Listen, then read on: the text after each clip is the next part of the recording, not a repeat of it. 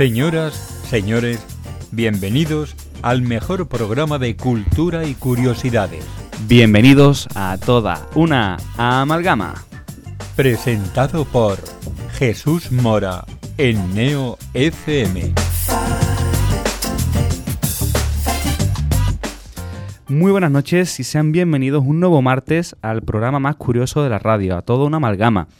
Hoy martes 3 de marzo empezamos este mes del comienzo primaveral, las semanas previas al fin del invierno y aquí lo que más nos asusta es el coronavirus. La semana pasada hablamos del coronavirus, pero siete días después seguimos asustados, seguimos temorosos de lo que pueda ocurrir. Aquí venimos todos con mascarillas, pero sin poner, porque si no, no, podremos hablar a los micrófonos. Nos lavamos mucho las manos, como bien recomiendan las autoridades. Y esperamos que la Semana Santa y la feria sigan adelante, que esos son los mayores miedos que hay aquí en Sevilla. Mientras tanto, para que nadie piense en el coronavirus y pensemos en curiosidades, que es lo que más nos interesa, hoy tenemos de nuevo a varios compañeros que os van a traer distintos temas y contenidos que os quieren sorprender y os quieren también ayudar a aprender algo nuevo. Y empezamos por mi derecha, Carlota Franco. Muy buenas noches. Buenas noches. Tu tema es un tema inmortal, de esos que siempre están presentes, ¿verdad? Hombre, y seguirá presente mientras dure. Grandes adivinos de, de nuestros tiempos. Exactamente, los Simpsons. Y los Simpsons, exactamente, ¿con qué orientación? Vamos a hablar de ellos. Vamos a hablar sobre los temas que previeron en un pasado y que algunos adelanto que a mí me ha dejado plática. Me ha encantado siempre ese adjetivo. A mí también. Nunca sé cómo meterlo, Estaba- eh, sí, yo también. Llevo un montón de tiempo esperando a ver cómo lo meto y, y así hoy. pero... Ha quedado bien, ha quedado Sí, bien, sí, Carlota. Divino. Pues continuamos con las bienvenidas. Eh, Rubén Manrique, muy buenas noches. Muy buenas noches, ¿qué tal? Y tus temas, nunca mejor dicho, para aprender de, de las cosas que nos rodean de nuestro día a día más social, más jurídico y que se nos escapan a nuestra comprensión. Hoy que toca aprender. Pues hoy un tema que está de actualidad rabiosa. Traemos el, IRP, el IRPH. El IRPF. No, el IRPF es otra cosa. Eh, traemos el tipo de interés de las hipotecas, que ha salido precisamente hoy una sentencia del Tribunal Superior de Justicia de la Unión Europea, que ya lo vimos también aquí en, en otro de los programas. todo, todo al final tiene un hilo, todo, Sí, todo se tiene- une. Esto es una clase de derecho, píldoras de derecho que van todas conectadas unas con otras. Además, es ese el nombre, ¿no? Ahora que está muy de moda el formato píldora formativa, se pueden segmentar tus audios, Rubén, y, y aquí hacemos un mock de algo jurídico. Pues sí. Pues estaremos muy atentos entonces a ver qué nos cuentas del IRPH. Muchas gracias. Y continuamos con Ale Miranda. Muy buenas noches. Hola, buenas noches. Ale, tú en tu terreno literario, que es el que más te gusta. y Como siempre. ¿Qué curiosidad quieres compartir con los oyentes? Pues hoy traemos una cosita un poco guay, pero no me puedo enrollar tampoco demasiado porque ya todo el mundo lo conocemos. ¿Y qué es? Los cuentos. Los cuentos y un poquito de relación con cierto personaje que Netflix nos ha traído, que ya todos lo conocemos por su saga de videojuegos, ese famoso cazador de monstruos, de bestias míticas, de pelo blanco, llamado Gerald de Rivia. Vi un meme una vez que decía que era el brujero, traducido al español. Es, desgraciadamente sí, porque es como mm, witches y brujas. ¿Cómo vamos a traducir witches? Ah, sí, brujera. Es como, ¿por qué hacéis esas cosas? Entonces ya actualmente se dice el saga de Geralt de Rivia y no nos pillamos los dedos. Muy bien, pues a ver qué nos cuentas entonces de, de los cuentos y más concretamente de la saga de The Witcher. Mm. Muchas gracias. Y continuamos. Hoy tenemos una nueva voz, una nueva locutora que va a compartir también sus curiosidades y sus conocimientos. Luisa Lagunas, muy buenas noches. Buenas noches, chicos. Eh, desde el terreno más natural, podríamos decir. ¿Y qué curiosidad vas a compartir en tu primer programa? Pues nada, hoy vengo a hablaros de las neuronas espejo y de la empatía. Y quería relacionar un poquito lo que a mí me gusta de el cerebro y, y la biología con algo que está en nuestro día a día y que nos hace superhumanos, así que Seremos empáticos aquí con- contigo, Luisa. ah, muchas gracias. Sobre todo si te equivocas. Lo importante es ser empático en las equivocaciones. Lo Claro, mismo no claro. lo somos. Sí, en los malos momentos y en los buenos. Muchas gracias, Luisa. Luego estaremos atentos entonces. Y va a cerrar el programa eh, la voz de todo amalgama. Pero está algo molesto porque a él le gusta empezar, ¿verdad, Manuel? Pues sí, ya como la edad es, pues eso, un, un grado, pues como los mayores nos tenemos que acostar pronto, pues por eso quería ir al primero. Pero, vamos. Pero la noche es No joven. importa. Sí, sí, sí, me estoy acostumbrando. Esto cada, cada día que vienes aquí un martes y expones el último de todo, esos son meses que, que rejuveneces. Además, de verdad, ¿eh? Yo rodeado de tanta juventud, vamos, ni los vampiros esos de la serie Crepúsculo, ni te cuento. Y, y en tu saga literaria, en ese mm, camino que estamos recorriendo, conociendo a diferentes figuras de- del mundo de la literatura, ¿a quién rescatas hoy? Bueno, un personaje que me, como la mayoría de ellos, este me ha cautivado y, y bueno, te puedo decir de que como yo me introduzco dentro del personaje como actor y este, este escritor poeta, eh, nacido en, en Bélgica, aunque es, todo el mundo lo conoce por argentino, es Julio Cortázar. Pues este, este escritor, pues, eh, le influyó mucho eh, el escritor americano Alan Poe, que escribía lo que era todos cuentos así Oscuros, ¿no? Muy- oscuros y fantásticos muy duros. y demás. Sí, sí. Y él tuvo una infancia muy influenciada por él. Muy bien. Pues luego estaremos entrando entonces a, a esa breve biografía y también a las curiosidades y anécdotas que, que Sí. destaques de, de su trayectoria. Es un personaje riquísimo para exponerlo. Muchas gracias, Manuel. Muy breve repaso a las redes sociales. Estamos en todo en amalgama, arroba todo en amalgama, en Facebook, Twitter, Instagram. En el correo es todo amalgama, arroba gmail.com. Y hoy en la técnica tenemos de nuevo a una dupla que ya se va a consagrar como la dupla de, de la técnica de Neo FM. En primer lugar, la ingeniera también de los cuadros, Alba Canovaca. Muy buenas noches Buenas noches. y a su ayudante, a su fiel Sancho, que en este caso se llama Oscar. Muy buenas noches, Oscar. Muy buenas noches. Muchas gracias a los dos por estar al otro lado de la pecera. Seguro que va a salir el programa maravilloso, como siempre. Y ya pues vamos a empezar a, a descubrir curiosidades. Eh, empezamos con nuestra compañera Carlota Franco, conociendo la relación de los Simpsons con el futuro.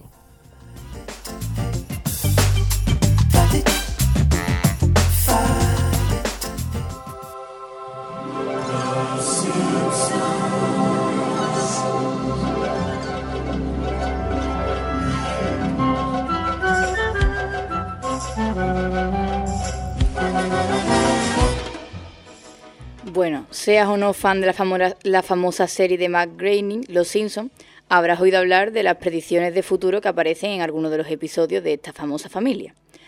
Estas predicciones son realmente asombrantes y van desde el ámbito tecnológico eh, hasta el político, pasando por la sanidad, el deporte y bueno, otros muchos temas que ahora comentaremos.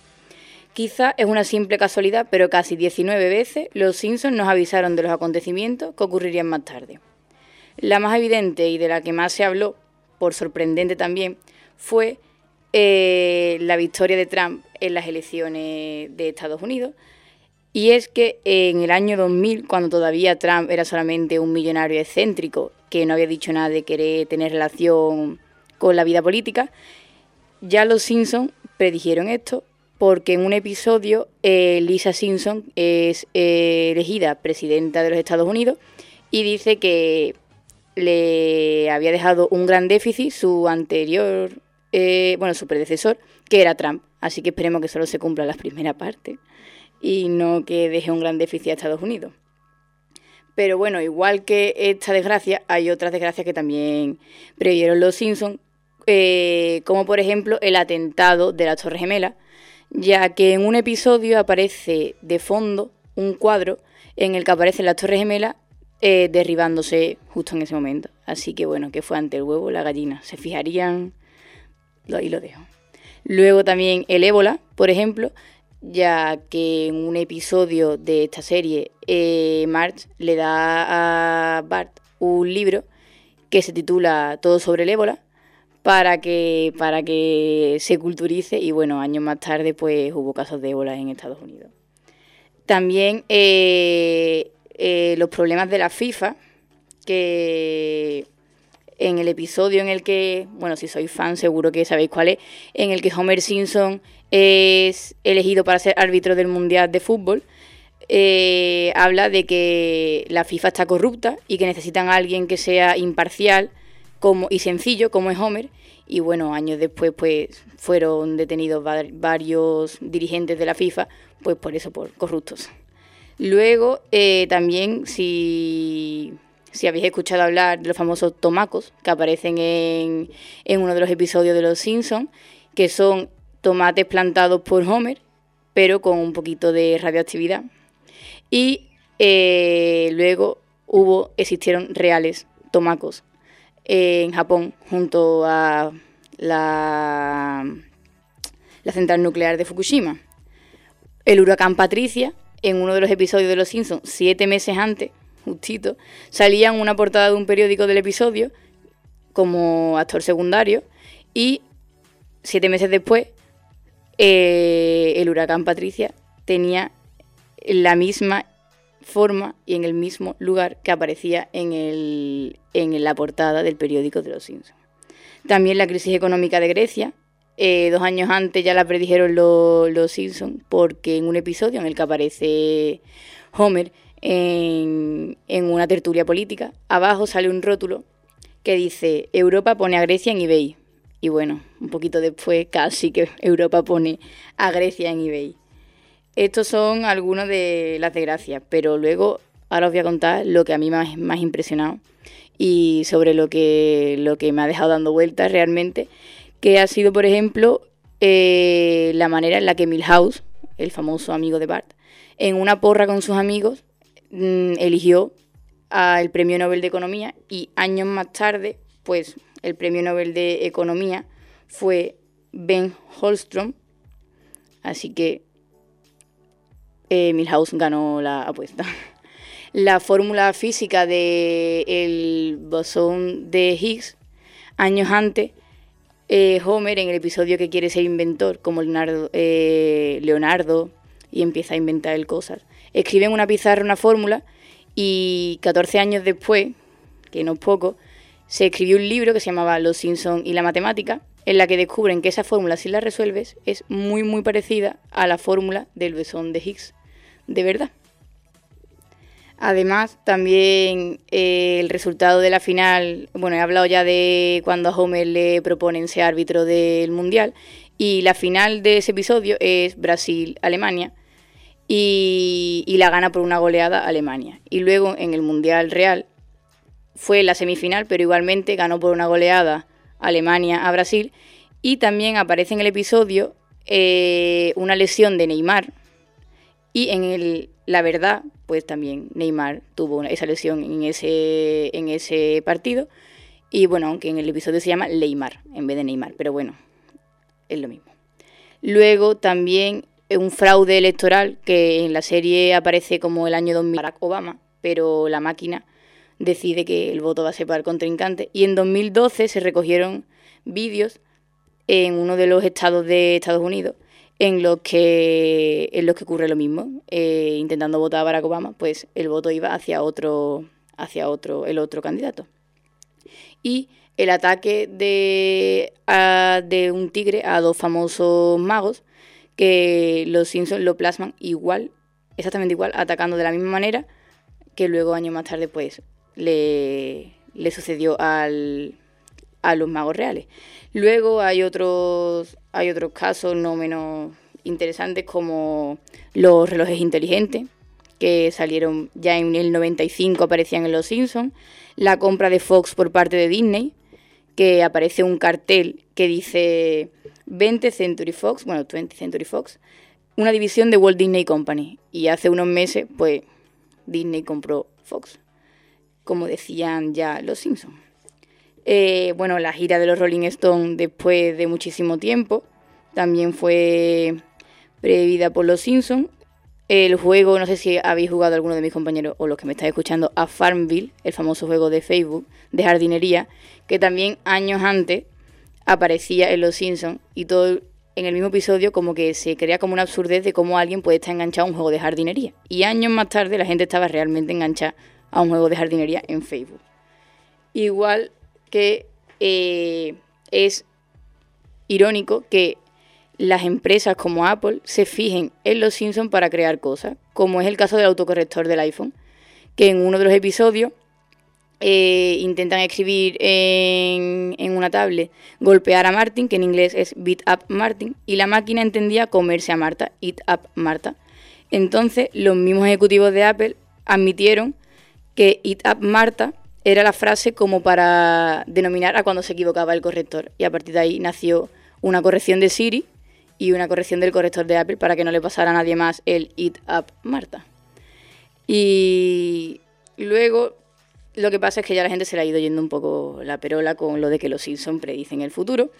Y ya pues hay cosas como que dicen que los Simpsons pre la GoPro, porque en un episodio Homer parece como una cámara debajo de un sombrero, pero un sombrero de estos grandes. Que en la GoPro, bueno, eso también es cuestión de tiempo de que una cámara se hiciese más pequeña. Al igual que en un episodio aparece que la final de la Super Bowl es Broncos She-Walks y luego eso pasó en la verdad. Pero los Simpsons la... dicen que acaba 19-14 y en la realidad acabó 8-43, que tampoco es muy parecido. Y también eh, una actuación de Lady Gaga, que luego fue muy parecida a una que ella hizo en la Super Bowl de verdad, que la similitud es la que sale volando, pero que bueno, Lady Gaga sale casi todas sus actuaciones volando. Y un nombre de un equipo que es un guiño real a los Simpsons, que es los isótopos de Albuquerque, que se llamaron así. Pero pareciera que Matt Groening fuera algo parecido al Gran Hermano, ya que conoce absolutamente todo, y los episodios de Los Simpsons fueran algo como las nuevas profecías de Nostradamus. Así que quizás deberíamos prestar más atención a los personajes de ficción, ya que también hace poco se ha descubierto que Asterix y Obelix predijeron el coronavirus. Hemos dicho que no íbamos a hablar más del coronavirus, pero es que tenía que decir esto. Porque una vez, en vez de ser una enfermedad, el coronavirus en Asterix y Obelix era un personaje que les hacía imposible la vida a los protagonistas, que bueno, tiene alguna similitud con la pandemia. Así que bueno, quizás deberíamos seguir viendo los Simpsons para que no volvieran a sucedernos cosas que ya previeron antes.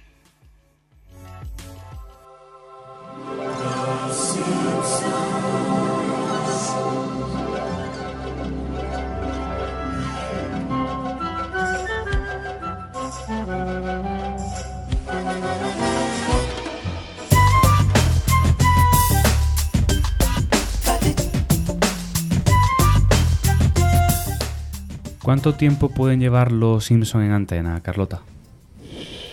¿Desde los 90? Pues, Sí. 90 exacto, sí, creo que fue 89. Porque ya en el 95 ya fue cuando empiezan a mejorarse los dibujos que al principio de los 90 eran tres garabatos que apenas tenían ni pies ni cabeza. Ya en el 95 empiezan a ser más parecidos a los que tenemos ahora.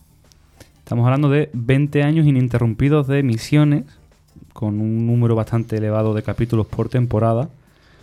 Al final es, es estadística pura que algo coincida, ¿verdad?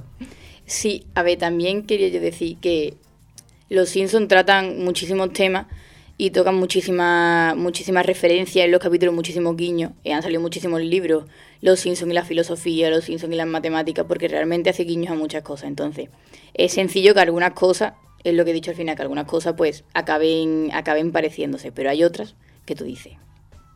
Hombre, es verdad que algunas de las mm, casualidades, podríamos decir, que, que has mencionado, también indican quizás mucho que los, los creativos que guionizan a los Simpsons conocen bastante su entorno, ¿no? Tienen más o menos idea de hacia dónde puede eh, moverse algunas corrientes o qué puede ocurrir. Es cierto que algunas casualidades son 100% aleatorias, pero bueno, por ejemplo, no sé, el caso del partido este, que es verdad que juegan Brasil y Alemania, pues bueno, ya tenía también un precedente de que estaban muy bien las dos naciones. Leymar estaba basado en un jugador también que destacaba, que al final, bueno, por hacer la gracia, casualidad también que se lesionó, pero bueno, era el más destacado. Eh, no, no, le quita su mérito, pero también tiene su parte de causalidad. A mí, por ejemplo, las yo he estado comprobando que las que son más impresionantes son las que se tienen más diferencia en el tiempo. Porque, por ejemplo, eh, que en el 95 hubiera smartwatch en la serie, es más loco, como quien dice, uh -huh. que lo del partido de fútbol, porque al fin y al cabo que había dos años de diferencia, muy poco. Pero, o que Homer Simpson eh, tenga la fórmula de, de, una fórmula física que no se tenía, con 14 años de diferencia, me parece más también, sorprendente. Igual también lo, lo, algún físico dejó algún guiño, ¿no? Porque Quizás sí. Eh, yo lo que quería comentar sobre, a ver, eh, Matt Groening, no olvidemos que fue el creador de Futurama y Futurama tenía un equipo impresionante de científicos detrás. Entonces, pues seguramente a algún no le consultaría por los años que estuvo con Futurama. Después, eh, en entrevistas con lo que has estado comentando sobre las predicciones, decía el equipo de Matt Groening de Los Simpsons que normalmente aciertan tanto porque se van a lo más absurdo que pueda pasar. Entonces, claro, por ejemplo, en el caso de ese episodio de Lisa, que es presidenta De del- Trump. Exactamente, ellos dijeron, ah, Trump no, no lo va a votar ni Dios. Sorpresa. Sí, entonces, claro, ellos mismos muchas veces se sorprenden de que acierten porque es que nos vamos a lo más absurdo, a lo más imposible, va y pasa. No, o sea, no es culpa nuestra. No, no. tío, no. Cuando yo vi lo de, lo de la crisis de Grecia, y en la frase me hizo hasta gracia, porque era, Europa pone eh, a Grecia en eBay, y luego me reí porque yo ya lo había vivido, pero fue como, en verdad es que tienen hasta gracia, ¿sabes? Sí. Quizás el mayor problema que le vea yo a esto es lo que acaba de comentar Alejandro, el hecho de que la sociedad se esté convirtiendo tanto en algo absurdo que la propia parodia ideada como tal se quede, se quede corta.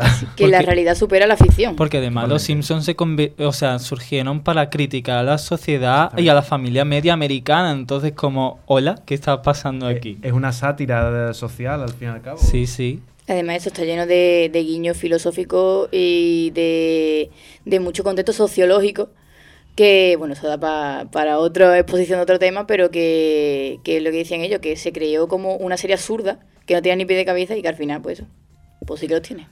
Pues mm, yo sin, sin estar hablando de los Simpsons, sino remontándome ya pues a mí a los años ya de Julio Verne, imaginaros mm, lo que escribió este buen señor y que en un 90% o quizás más se ha cumplido en cuanto, bueno, viaje al fondo de la Tierra, no sé, ¿no? Pero ah, tuvo hasta un libro del hombre invisible, que hoy por hoy se pone una cartulina a alguien delante o algo así y desaparece, ¿no?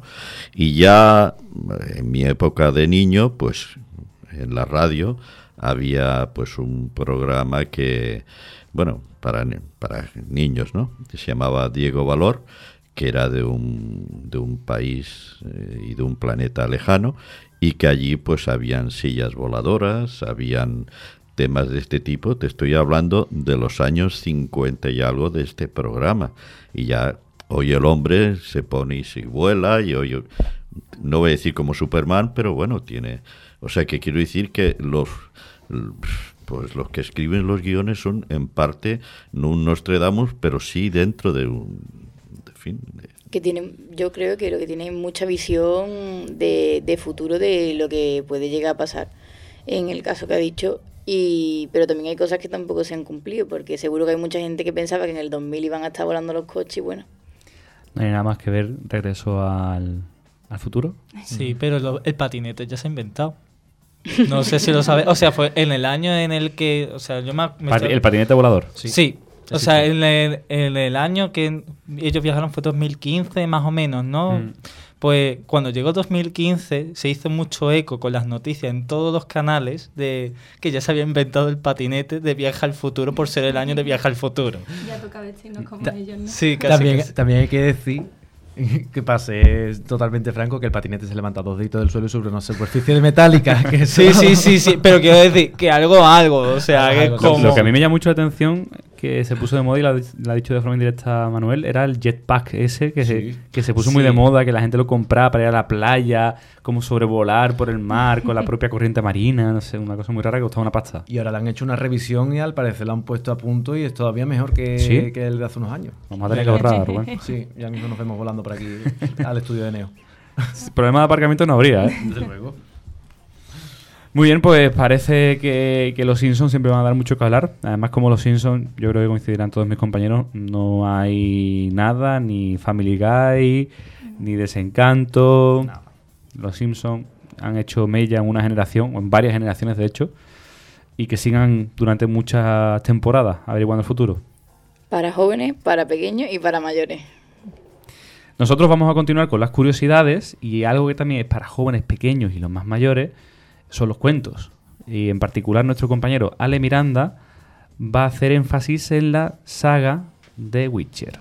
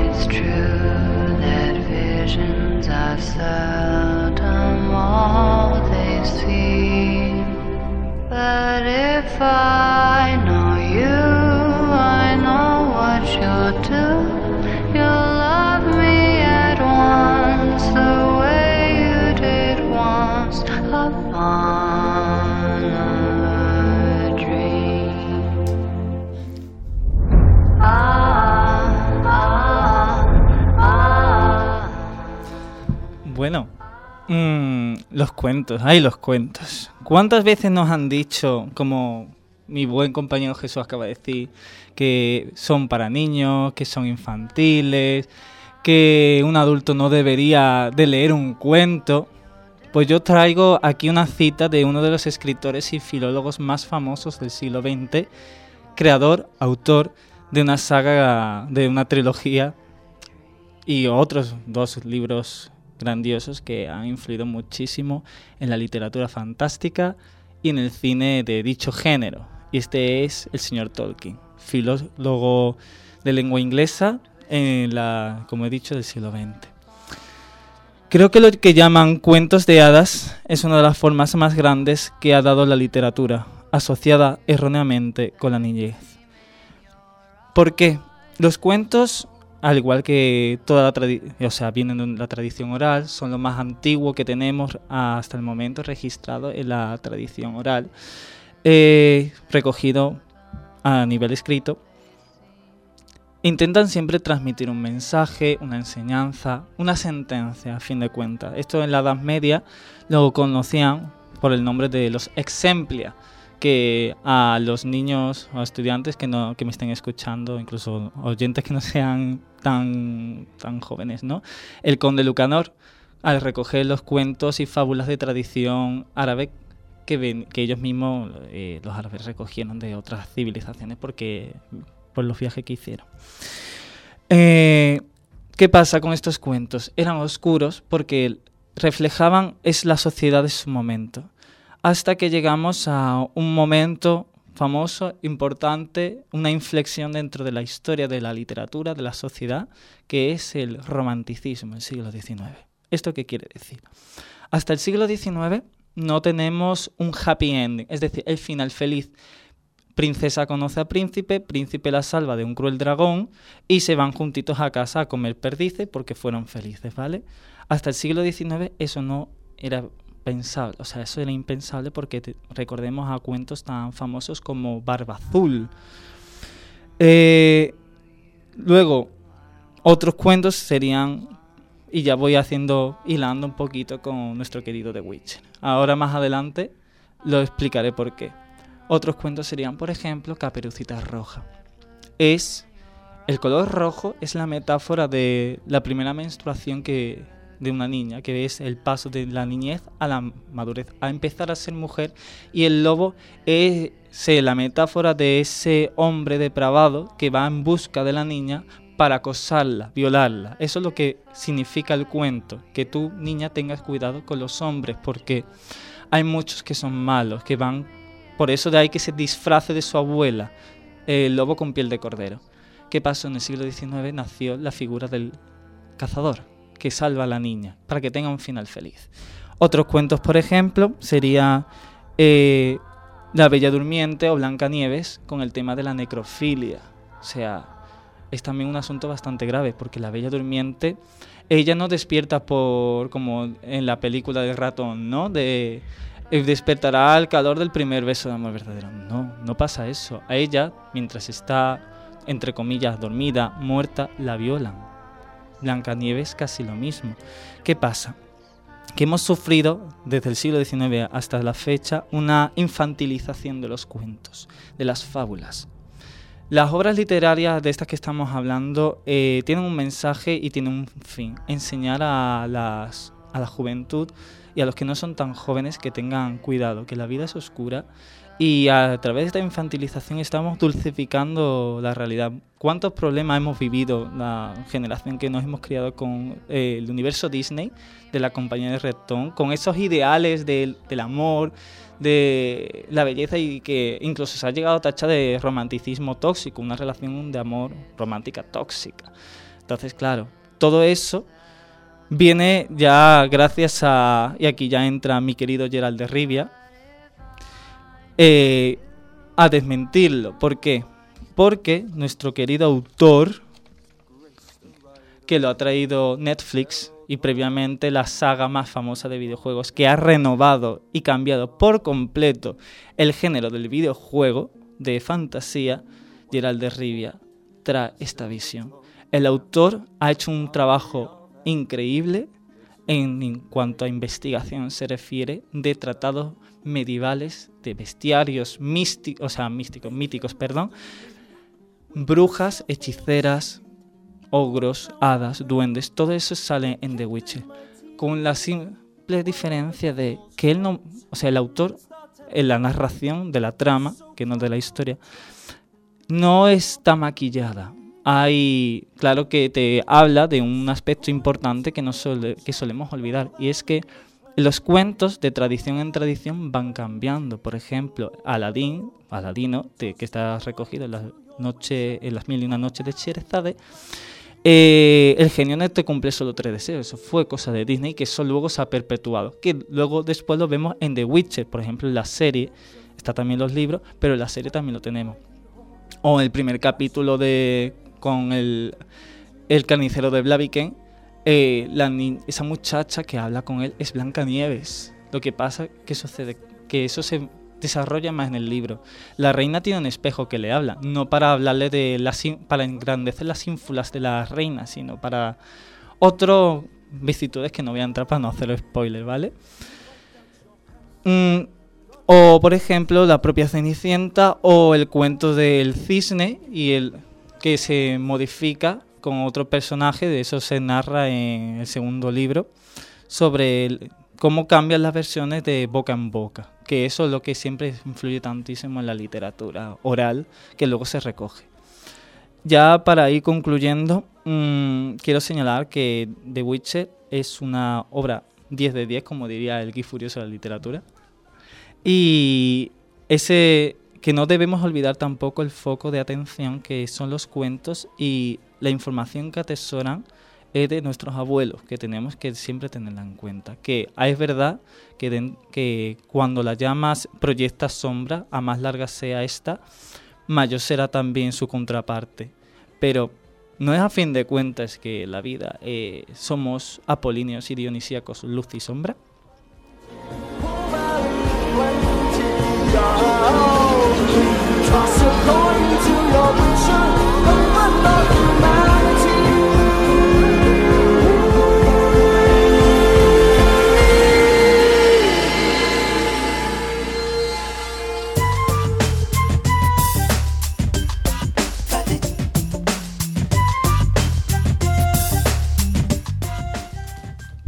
Te voy a comentar, a Ale, mm, algo que llevo mucho tiempo pensando para mayo, para junio, en, tónica con lo que queremos hacer esta temporada en el programa de radio, que es hacer programas especiales mensualmente, orientativamente. Yo quería organizar un programa sobre los cuentos. Porque como tú bien has comentado, los cuentos hoy en día se han infantilizado y, no se conoce realmente el origen eh, adulto que tenían esos cuentos, ese origen de transición que tú bien ha- ha- has explicado, para intentar en un contexto social también con, muchos más peligros, con, con muchos más riesgos, que los niños madurasen y aprendiesen para evitar padecer esos problemas en la calle, fuera de su entorno familiar. Y la verdad que es un mundo del que se puede hablar mucho, un mundo muy mágico en el buen sentido de la palabra. Eh, como tú has dicho, que al final los cuentos no dejan de ser un legado de generaciones. Cada generación, al transmitirse de forma oral, pues deja impregnado parte de, de sus aprendizajes en, la, en el corazón de la narrativa. Claro, eh, en cuanto a esos programas que comentas, yo encantado de traerlos, ¿no? Además, aquí yo sé que hay varios compañeros del mundo literario que estarían muy interesados en participar y que puede salir un programa muy chulo. Ya te adelanto, para mayo junio quiero organizar un programa especial solamente sobre los cuentos desde diferentes perspectivas. Además que ya lo sabes que yo he escrito de mi propia versión de Blancanieves, entonces claro, ya uno, ya no solo por ser filólogo, sino también por la investigación que hay que hacer, pues ya uno ya sabe un poco de cosas. Y sí es verdad, los cuentos son oscuros, el origen, porque por ejemplo La Bella Durmiente no tenemos hechicera ni nada de esas cosas, sino tenemos un señor rey que va a violarla y luego se desentiende completamente. Además que ah, es un tema bastante actual. Quiero decir, la literatura, le decía un profesor mío, Noel Rivas, que es el único tema que aparte de ser cíclico es eh, y que no genera tanta controversia, tanto debate, es mm, la fuente, el pozo de la sabiduría de, toda la humanidad porque ya está todo ahí recogido. Entonces, que es más puro en ese sentido, ¿no? Es la cuestión de los cuentos, ¿sabes? También verás cómo, cómo evolucionan los cuentos y tú pues mencionas ahora mismo no hay reyes, ¿no? No hay hechiceros. Tampoco hay lobos, aunque tenga ahí también el trasfondo de que puedan ser los hombres que, van detrás de las mujeres jóvenes. Pero es que si ese cuento se hubiera seguido narrando oralmente, pues igual, en vez de ser un lobo hoy, era un chaval que va a Pamplona a unas corridas de toros. ¿Sabes? Pueden madurar de muchas formas los cuentos y con mil años se pierde la perspectiva y se convierte en un cuento. Entonces no sé qué piensan los compañeros, pero la verdad que mm, no, no conocía y mira que he visto la, la serie, solamente la he visto, no la he leído, la de The Witcher. No sabía que se nutría tanto de esos cuentos históricos. Sí, muchísimo, muchísimo. Nuestros compañeros han visto The Witcher. ¿Qué opinan de los cuentos? Bueno, yo eh, no he visto The Witcher, no he tenido el honor, pero mm, sí que, como estábamos comentando antes eh, de entrar al programa, me ha gustado mucho lo que has dicho de, cómo se ha ido perdiendo un poco la perspectiva de los cuentos. Yo soy una persona que me encanta Disney, me encantan los finales felices.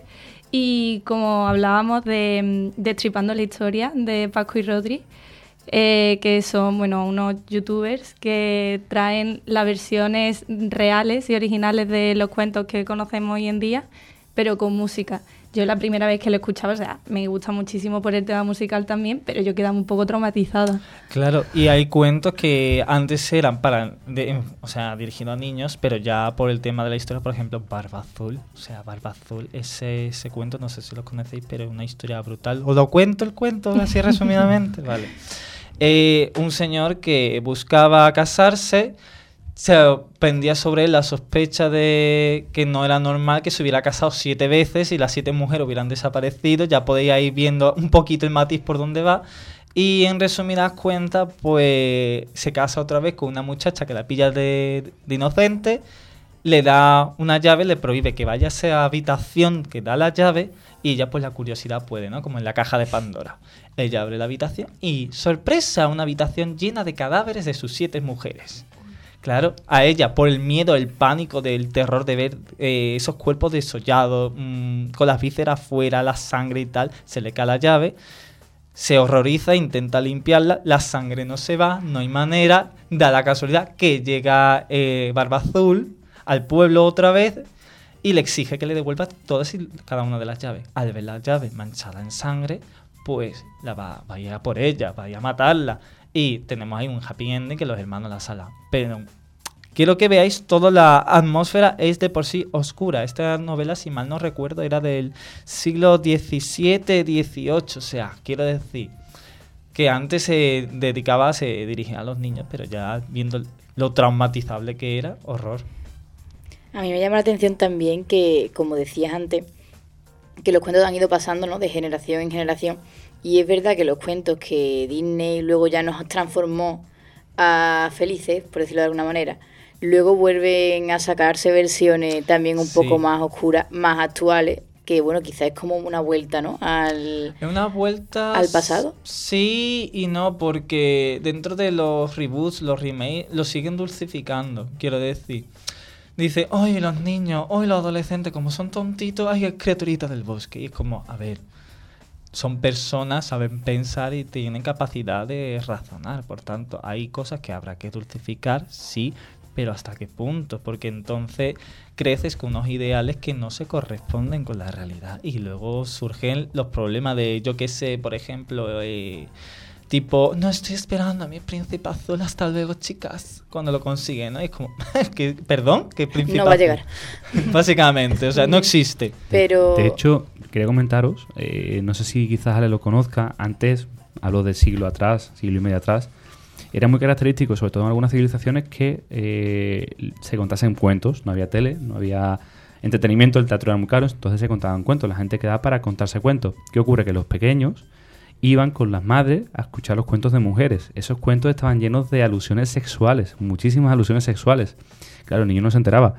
Cuando se daban cuenta que el niño ya empezaba a entenderlo, lo llevaban con los hombres, porque ya estaba haciendo esa transición de que entendía la sexualidad y ya estaba madurando. Entonces iba a escuchar ya los cuentos de hombres, que eran menos sexuales, pero eran, como más adultos. Y, y era como, bueno, la peculiaridad esa de que no se le escondía a los niños la sexualidad, sino que cuando él lo descubra, cuando él lo conozca y lo entienda, pues ya está creciendo.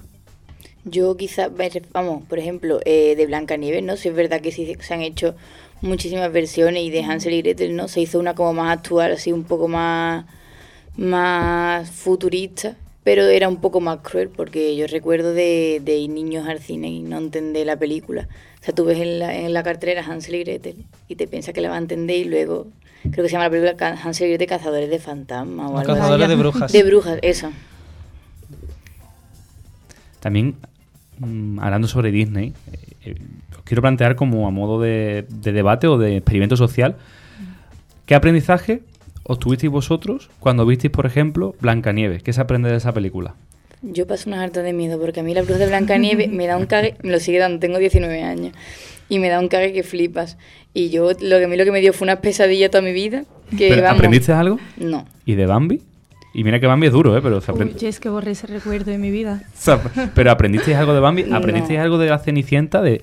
No hemos Claro, aprendido son- nada. Son sobre Jesús, todo pero- los cuentos más clásicos. Se pierde el carácter pedagógico de los cuentos, y es cierto, Mm. pero sin embargo se dejan un pozo a la hora de, con- de concebir la sociedad en, en esos niños que lo vemos.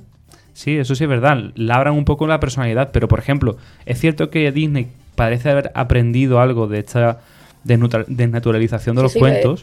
Y por ejemplo, en alguno de los últimos de las últimas películas que yo he visto, Coco y Bayana, Y aprendes bueno, algo. Y Brave, a mí, bueno, Brave fue donde yo vi el cambio más, más gordo. ¿Qué aprendiste con Brave? Pues, pues, pues Brave está loca, perdida. Y las princesas normalmente las ponen ellas muy Pero, delicadas. pero tú aprendiste algo también? ¿Sacaste Sí, algún porque- crecimiento? Sí, porque es como que ella, mm, vamos, yo pienso que Brave eh, rompe los cánones y como que también puede ser, eh, puede llevar la rienda de, porque ella luego la quieren convertir en, en princesa y ella es lo que no quiere es ser princesa y tomar responsabilidades, pero que no hace falta tomar responsabilidades llevando un palo por el culo, como quien dice, ¿no? que puede tenerlos priorizados, está loca perdida y encima, luego encima ser buena reina. Y sin tener que casarte con ningún hombre. Exactamente, es verdad, ella tampoco se quiere casar. Me salgo un poco del terreno princesas Disney y sí es cierto que últimamente las películas que no son de princesas como tal, por ejemplo, desde la etapa de Wally, Up, sí tienen cierto mensaje que pero, sí- Pero aún así siguen sin tener que tener cuidado porque estáis, son disti- dulces, estáis pero- confundiendo Pixar con Disney. Quiero decir, son dos empresas distintas. Disney compró Pixar, pero Pixar sigue siendo independiente y siempre ha tenido un mensaje porque nunca ha sido tan, ay, qué bonita la vida, este color de rosa. No, o sea, Pixar siempre ha tratado temas más adultos. Disney pero aún así al siempre ha final ya dulcificado. están unificados. Al final tendrán Sí, esa ah. censura, ¿no? Disney. Mm, le suele dejar más cancha. Ahora, a día de hoy, tendríamos que preocuparnos, ahora que ha fagocitado eh, Fox, como comentó antes nuestra compañera, y Marvel, y DC, y todas esas cosas. Bueno, DC todavía no por de milagro.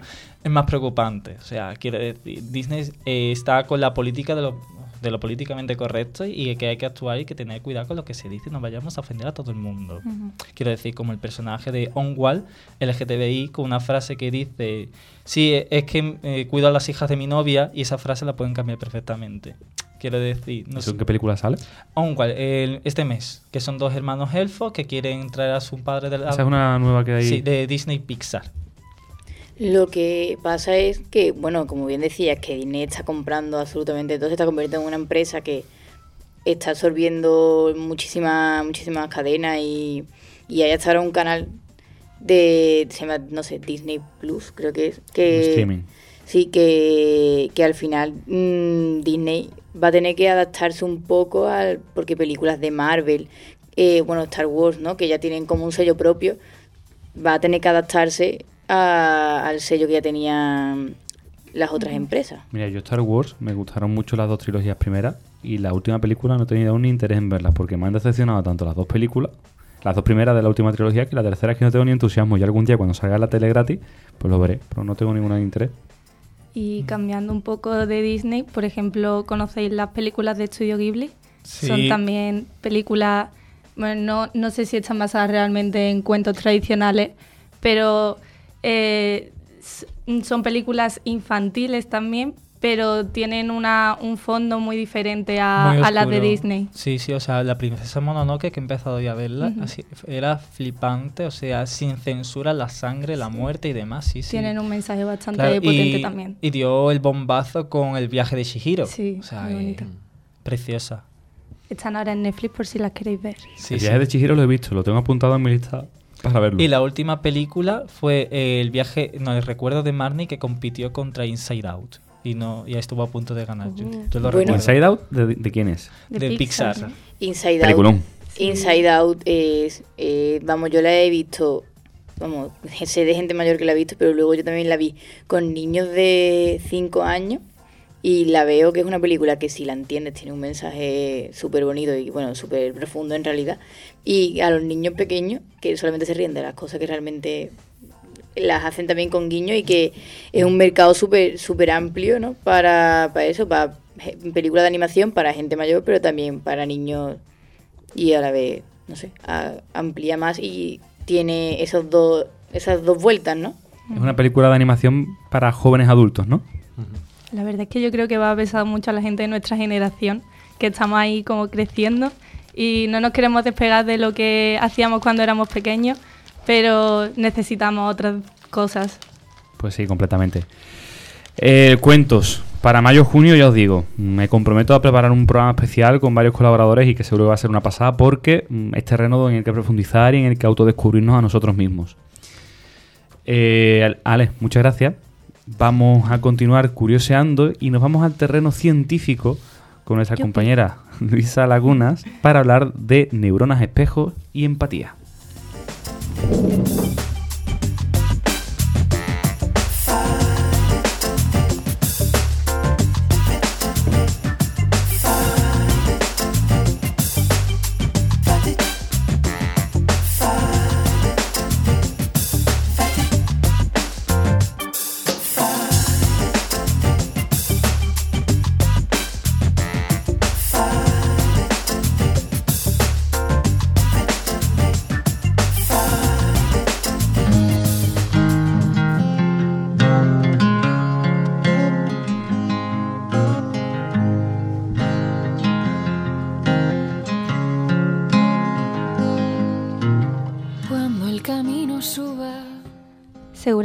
Muchos de vosotros habréis vivido alguna vez eso de ver a una persona llorar y que se te inunden tus propios ojos también de lágrimas, pese a no saber exactamente la causa del dolor de la otra persona. La realidad es que existe algo contagioso en nuestras acciones y emociones que consigue influir en el comportamiento de otras personas, aunque éstas no estén experimentando lo mismo que nosotros.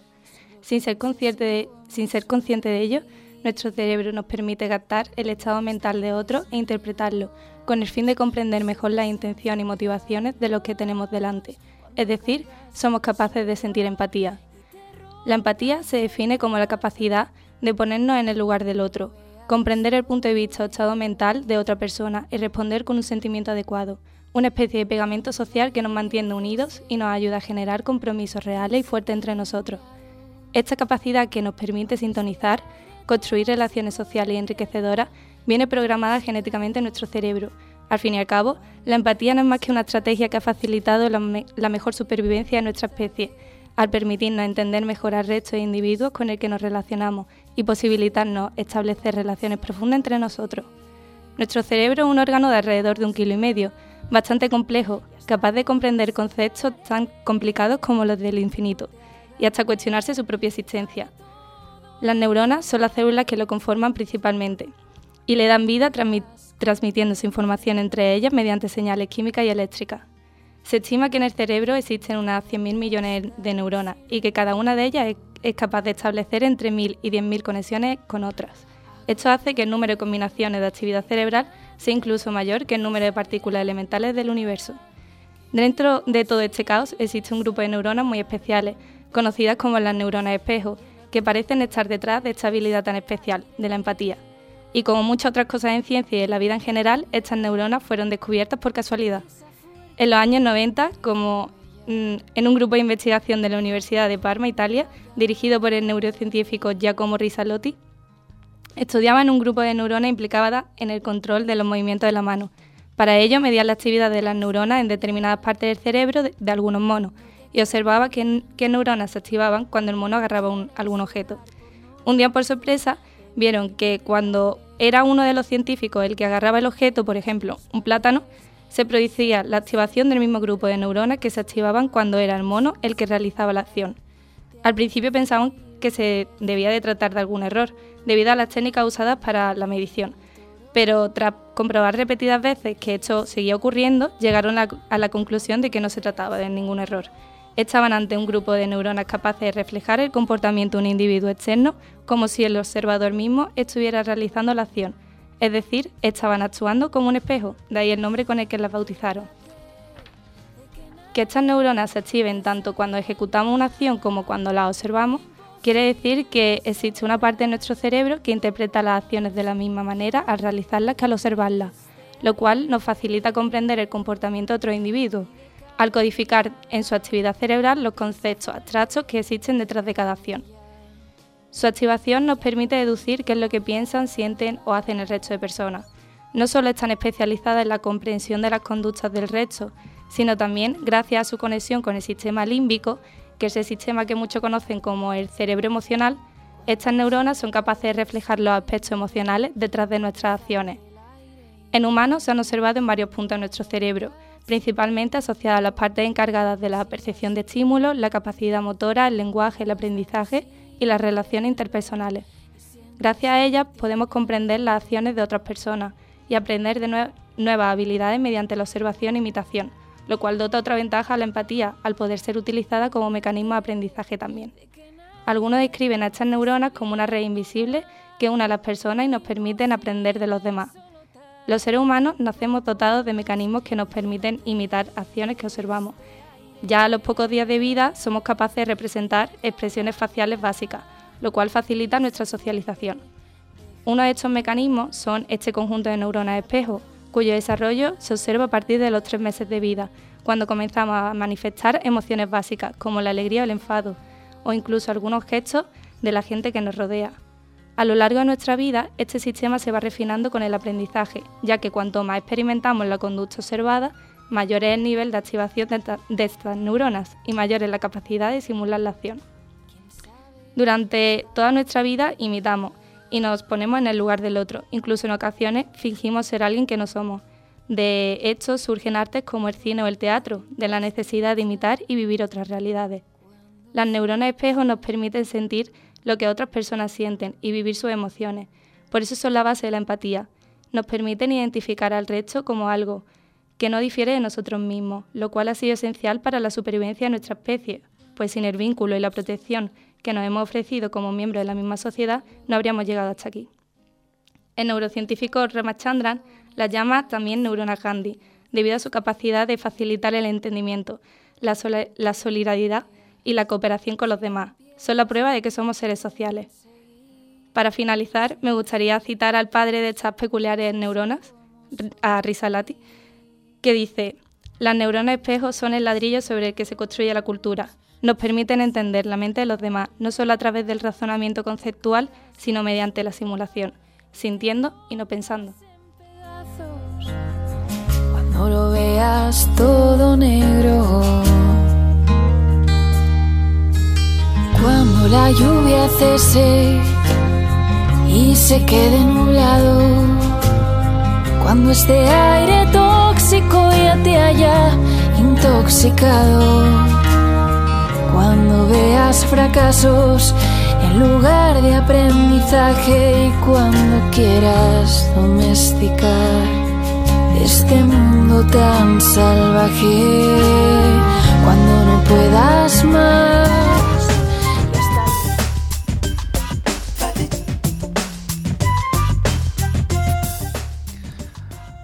Te voy a preguntar, Luisa, porque después de escucharte atentamente, eh, has resaltado y has destacado el papel de las neuronas espejo como prácticamente esenciales a la naturaleza humana, como, como que sin ellas la, la humanidad no existiría. Y te lo quiero preguntar así.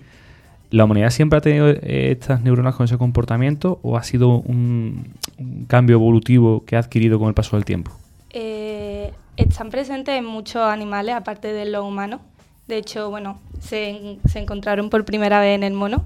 Y mm, en aves también se han visto que hay algo parecido. Pero sin duda yo creo que en los humanos es donde está más desarrollado. Además, eh, se nota un cambio en, lo que es la evolución del cerebro.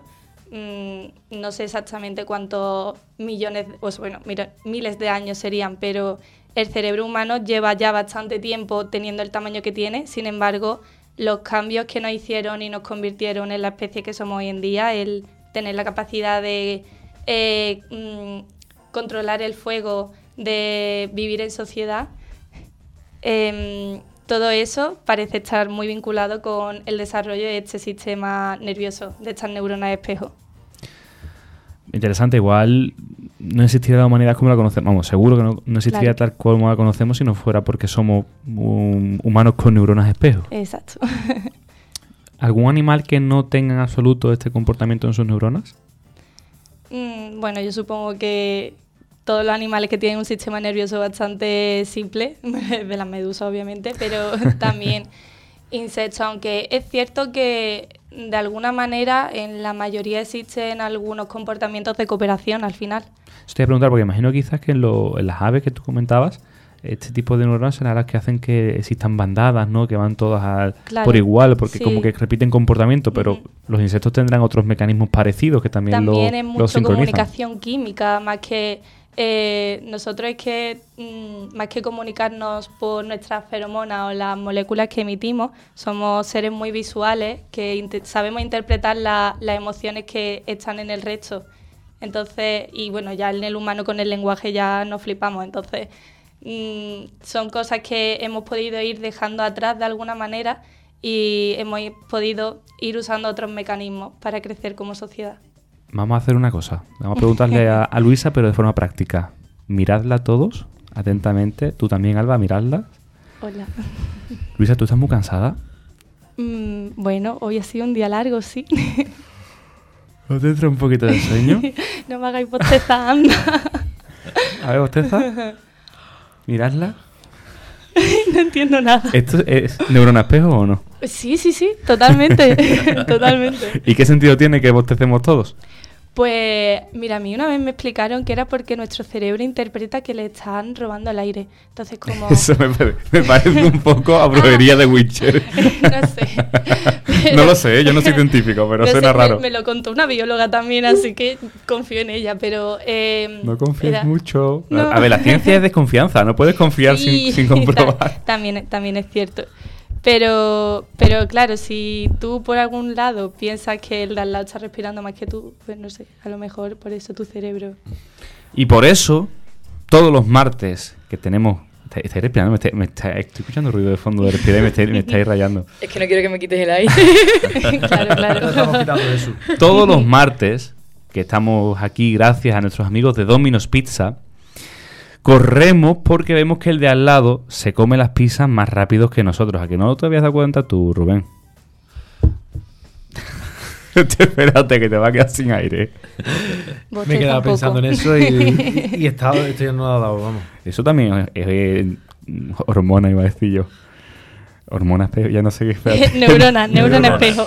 Neurona espejo, ya estoy desde las 7 de la mañana, perdónenme. Es que ya sé lo que vas a decir, Jesús, y estaba pensando en eso mm, intensamente. Entonces, También es por neurona espejo, la Claro. telepatía. ¿Qué iba a decir yo? Cuéntame.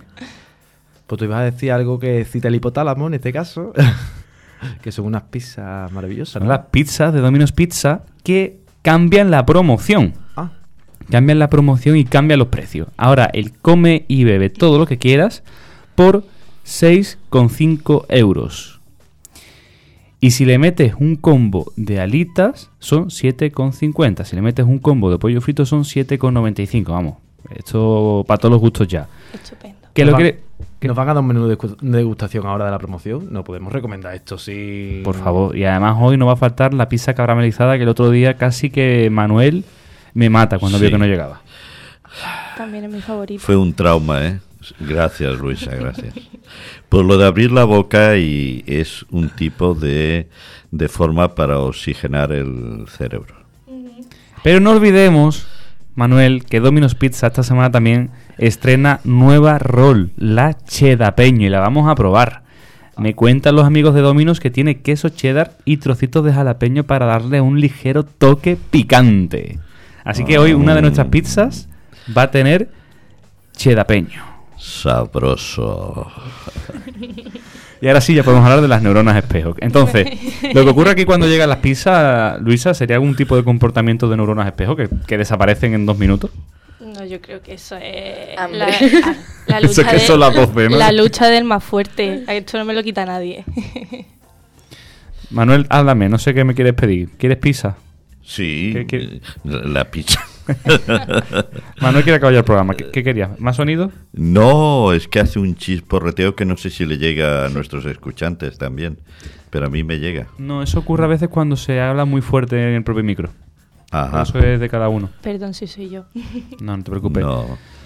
Alba, que la tarde se está haciendo muy larga por ahí. Queremos escucharte. ¿Qué te ha parecido las neuronas espejo con, con nuestra compañera nueva, Luisa Lagunas? Pues bastante interesante, la verdad, porque yo en temas de estos científicos, biológicos, estoy muy poco puesta. Ahora un poquito más, aquí con mi, con mi Sancho, como ha dicho antes, Químico es, ¿no?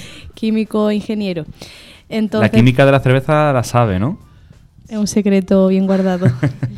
no, y eso es bastante interesante y, y curioso. El próximo día tienes ya tema preparado, Luisa. Aquí queremos aprender mucha ciencia porque de ciencia hablamos muy poco. Nos hemos propuesto, segundo cuatrimestre del año, intentar aprender mucha ciencia. Pues bueno, ahora mismo se me ocurre poder hablaros sobre la resistencia a los antibióticos, pero quizás es un poco... No, no, no, no, no hablemos de cosas más tristes, que ya estamos con, con el coronavirus como para preocuparnos más. Y sobre todo las personas que tenemos cierta edad. Bueno, os Habla- traeré otro tema alegre. Ahora no por Rubén, que es el mayor de aquí. Claro, Sí. me había dado cuenta, ¿eh?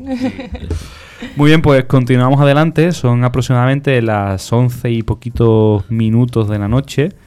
Eh, llega el turno de curiosear y aprender de lo que nos rodea en nuestro, en nuestro entorno social. Aquí tenemos un pequeño poltergeist que se nos cuela de vez en cuando. Y nuestro compañero Rubén Manrique nos va a hablar de el IRPH.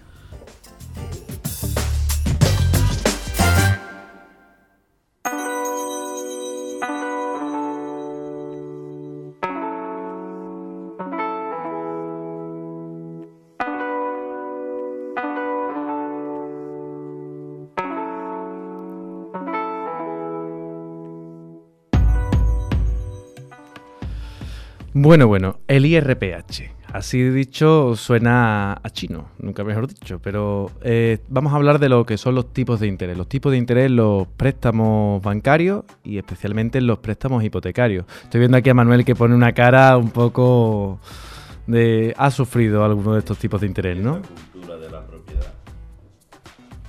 Esta cultura de la propiedad, hijo mío, la verdad, nos han metido el tema de las hipotecas y bueno, y ahí estamos. Pues precisamente hoy ha salido una sentencia del Tribunal de Justicia de la Unión Europea eh, que viene a decir mm, que puede haber cierta abusividad en una de, estas de estas cláusulas que nos meten en la hipoteca precisamente con el IRPH, que no es otra cosa que el interés eh, eh, representado de, la- de los préstamos hipotecarios.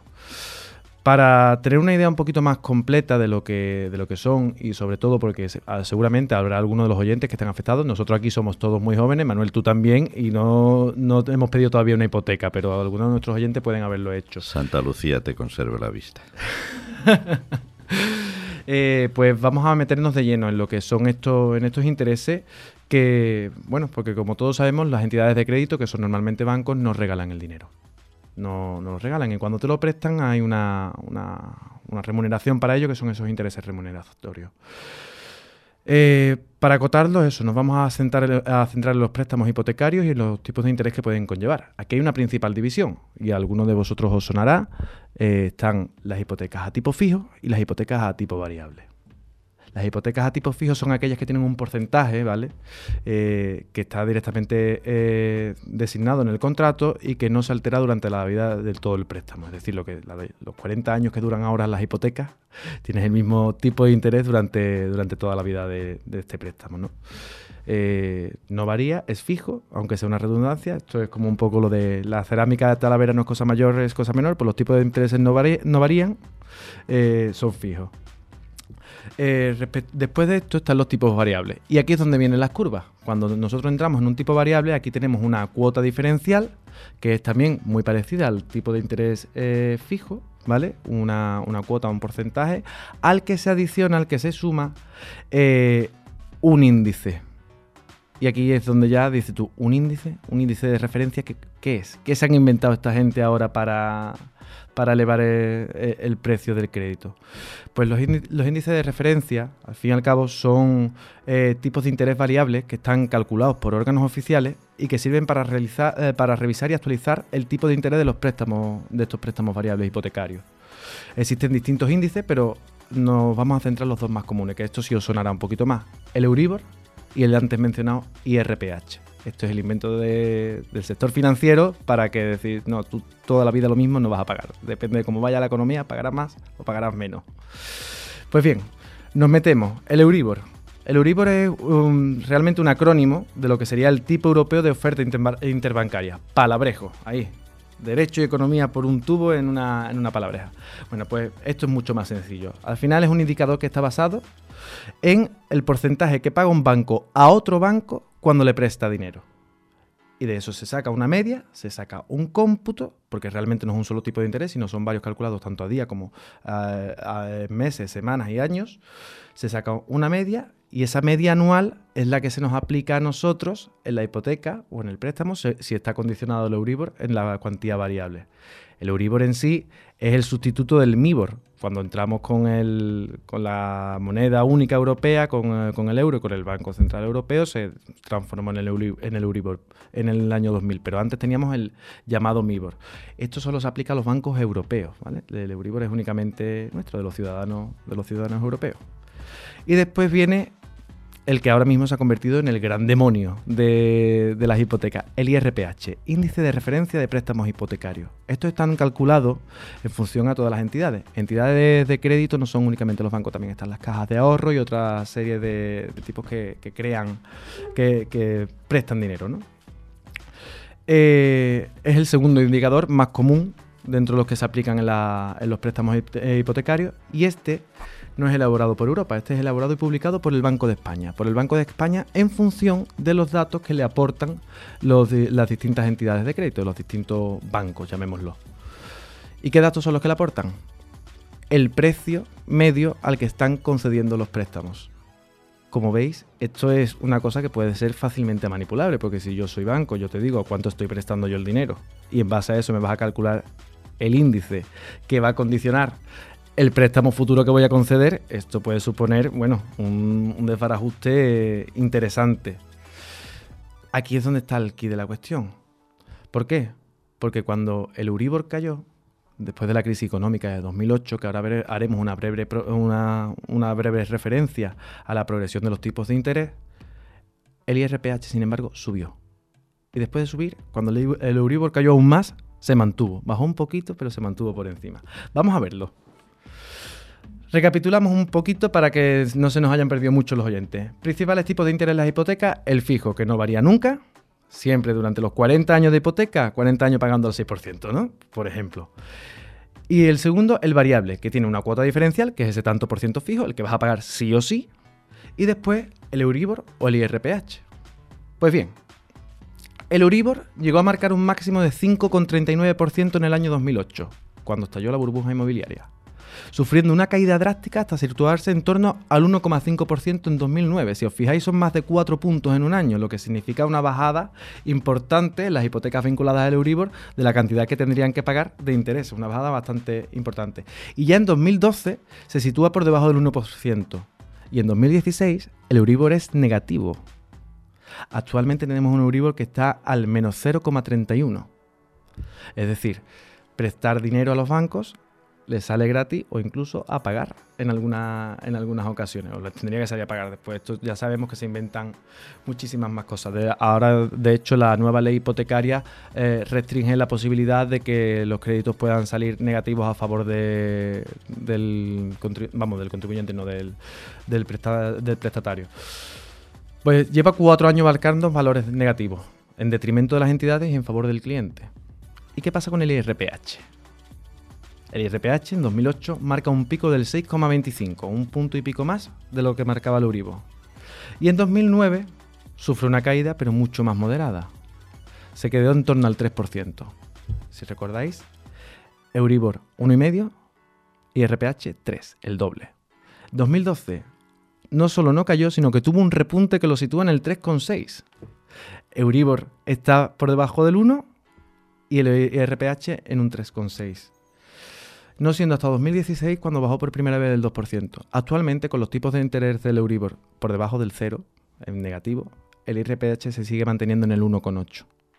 A la vista está que este sistema es mucho más manipulable, es mucho más influenciable por parte de los bancos.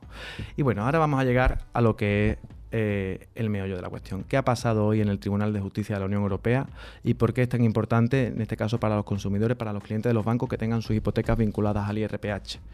Mm, a partir del 2008, evidentemente, todos tenemos en mente que a los bancos y a las entidades que concedían las hipotecas pues les convino más vincular esas hipotecas al IRPH y no al Euribor, porque a partir de ahí pues iban a tener mayor rentabilidad económica, que en- entre otras cosas también es lícita, porque no olvidemos que son empresas y que buscan esa, esa rentabilidad. Pero ¿qué pasa? La Unión Europea ha dicho, ojo, ojo porque esto hay que ver cómo se lo has vendido tú al cliente y si le has explicado las condiciones que iba a tener y las implicaciones que, que podía tener para él, en este caso en detrimento de lo que serían sus intereses particulares, porque como muchos de nosotros, y yo hasta hace poco no lo sabía, me, me decían IRPH y te digo, pues muy bien, otra, otra cifra más y a saber cómo lo calculan, quién lo calcula y cómo lo hace y en qué, en qué se basan. La mayor parte de los consumidores no estamos al tanto porque no tenemos la obligación profesional de estar al tanto de cómo se calculan este tipo, este tipo de intereses.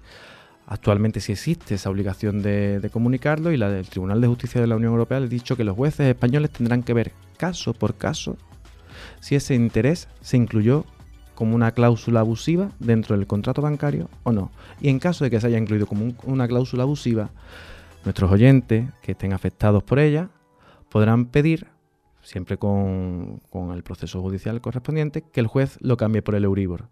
Y podrán mm, recuperar esa parte del dinero en una cuantía de indemnización y en lo que quede de vida de su préstamo podrán regirse por el Euribor, que es mucho más favorable para sus intereses que el IRPH.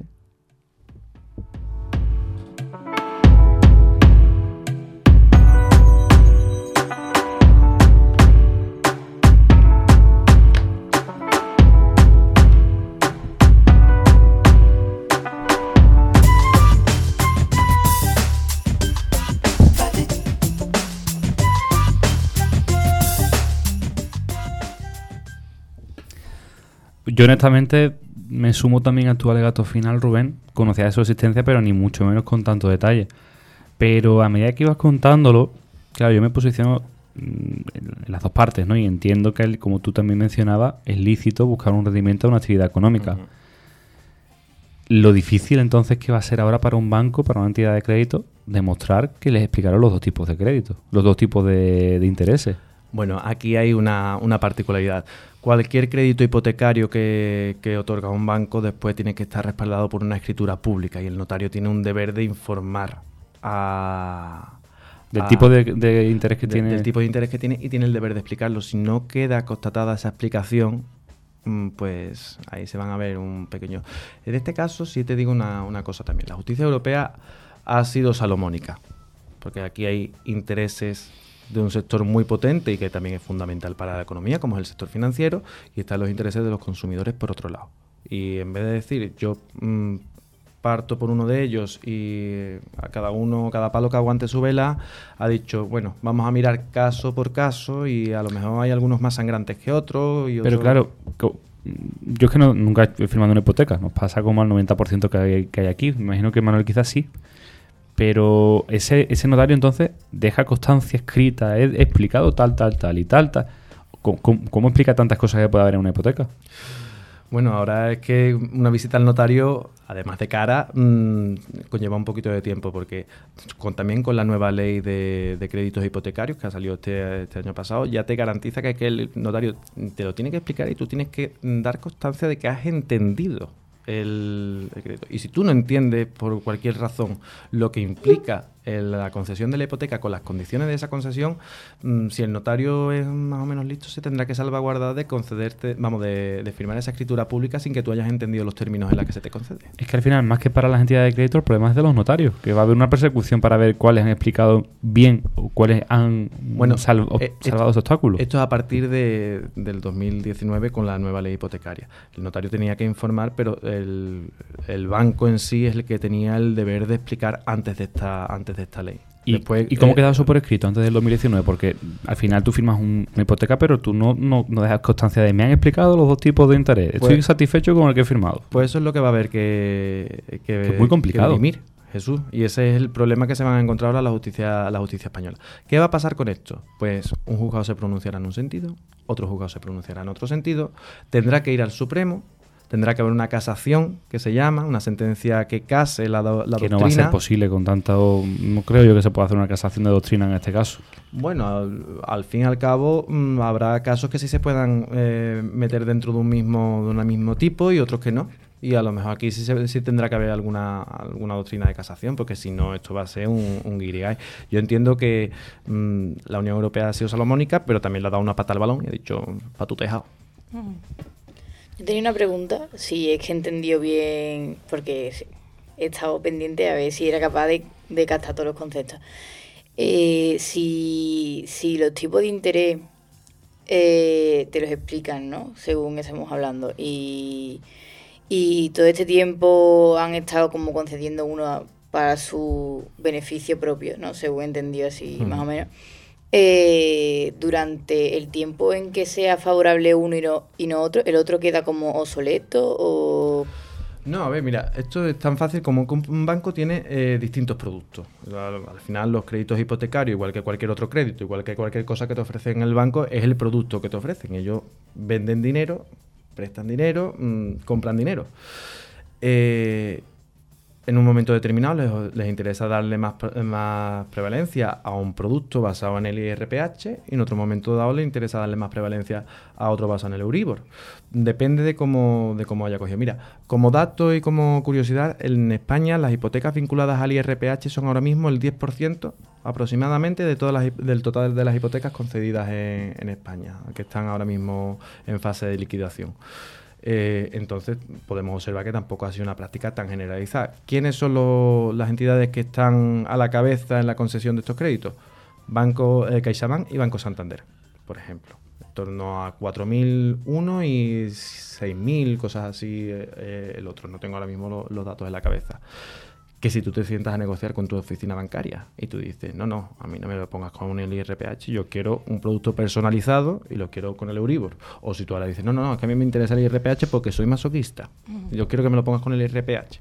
Pues mm, tú te sientas y puedes negociar un contrato particular con condiciones particulares. Los índices están ahí siempre, de hecho existen otros más que eh, actualmente quedan más en desuso porque no son tan fiables o porque son fácilmente o más fácilmente manipulables por, por otros intereses.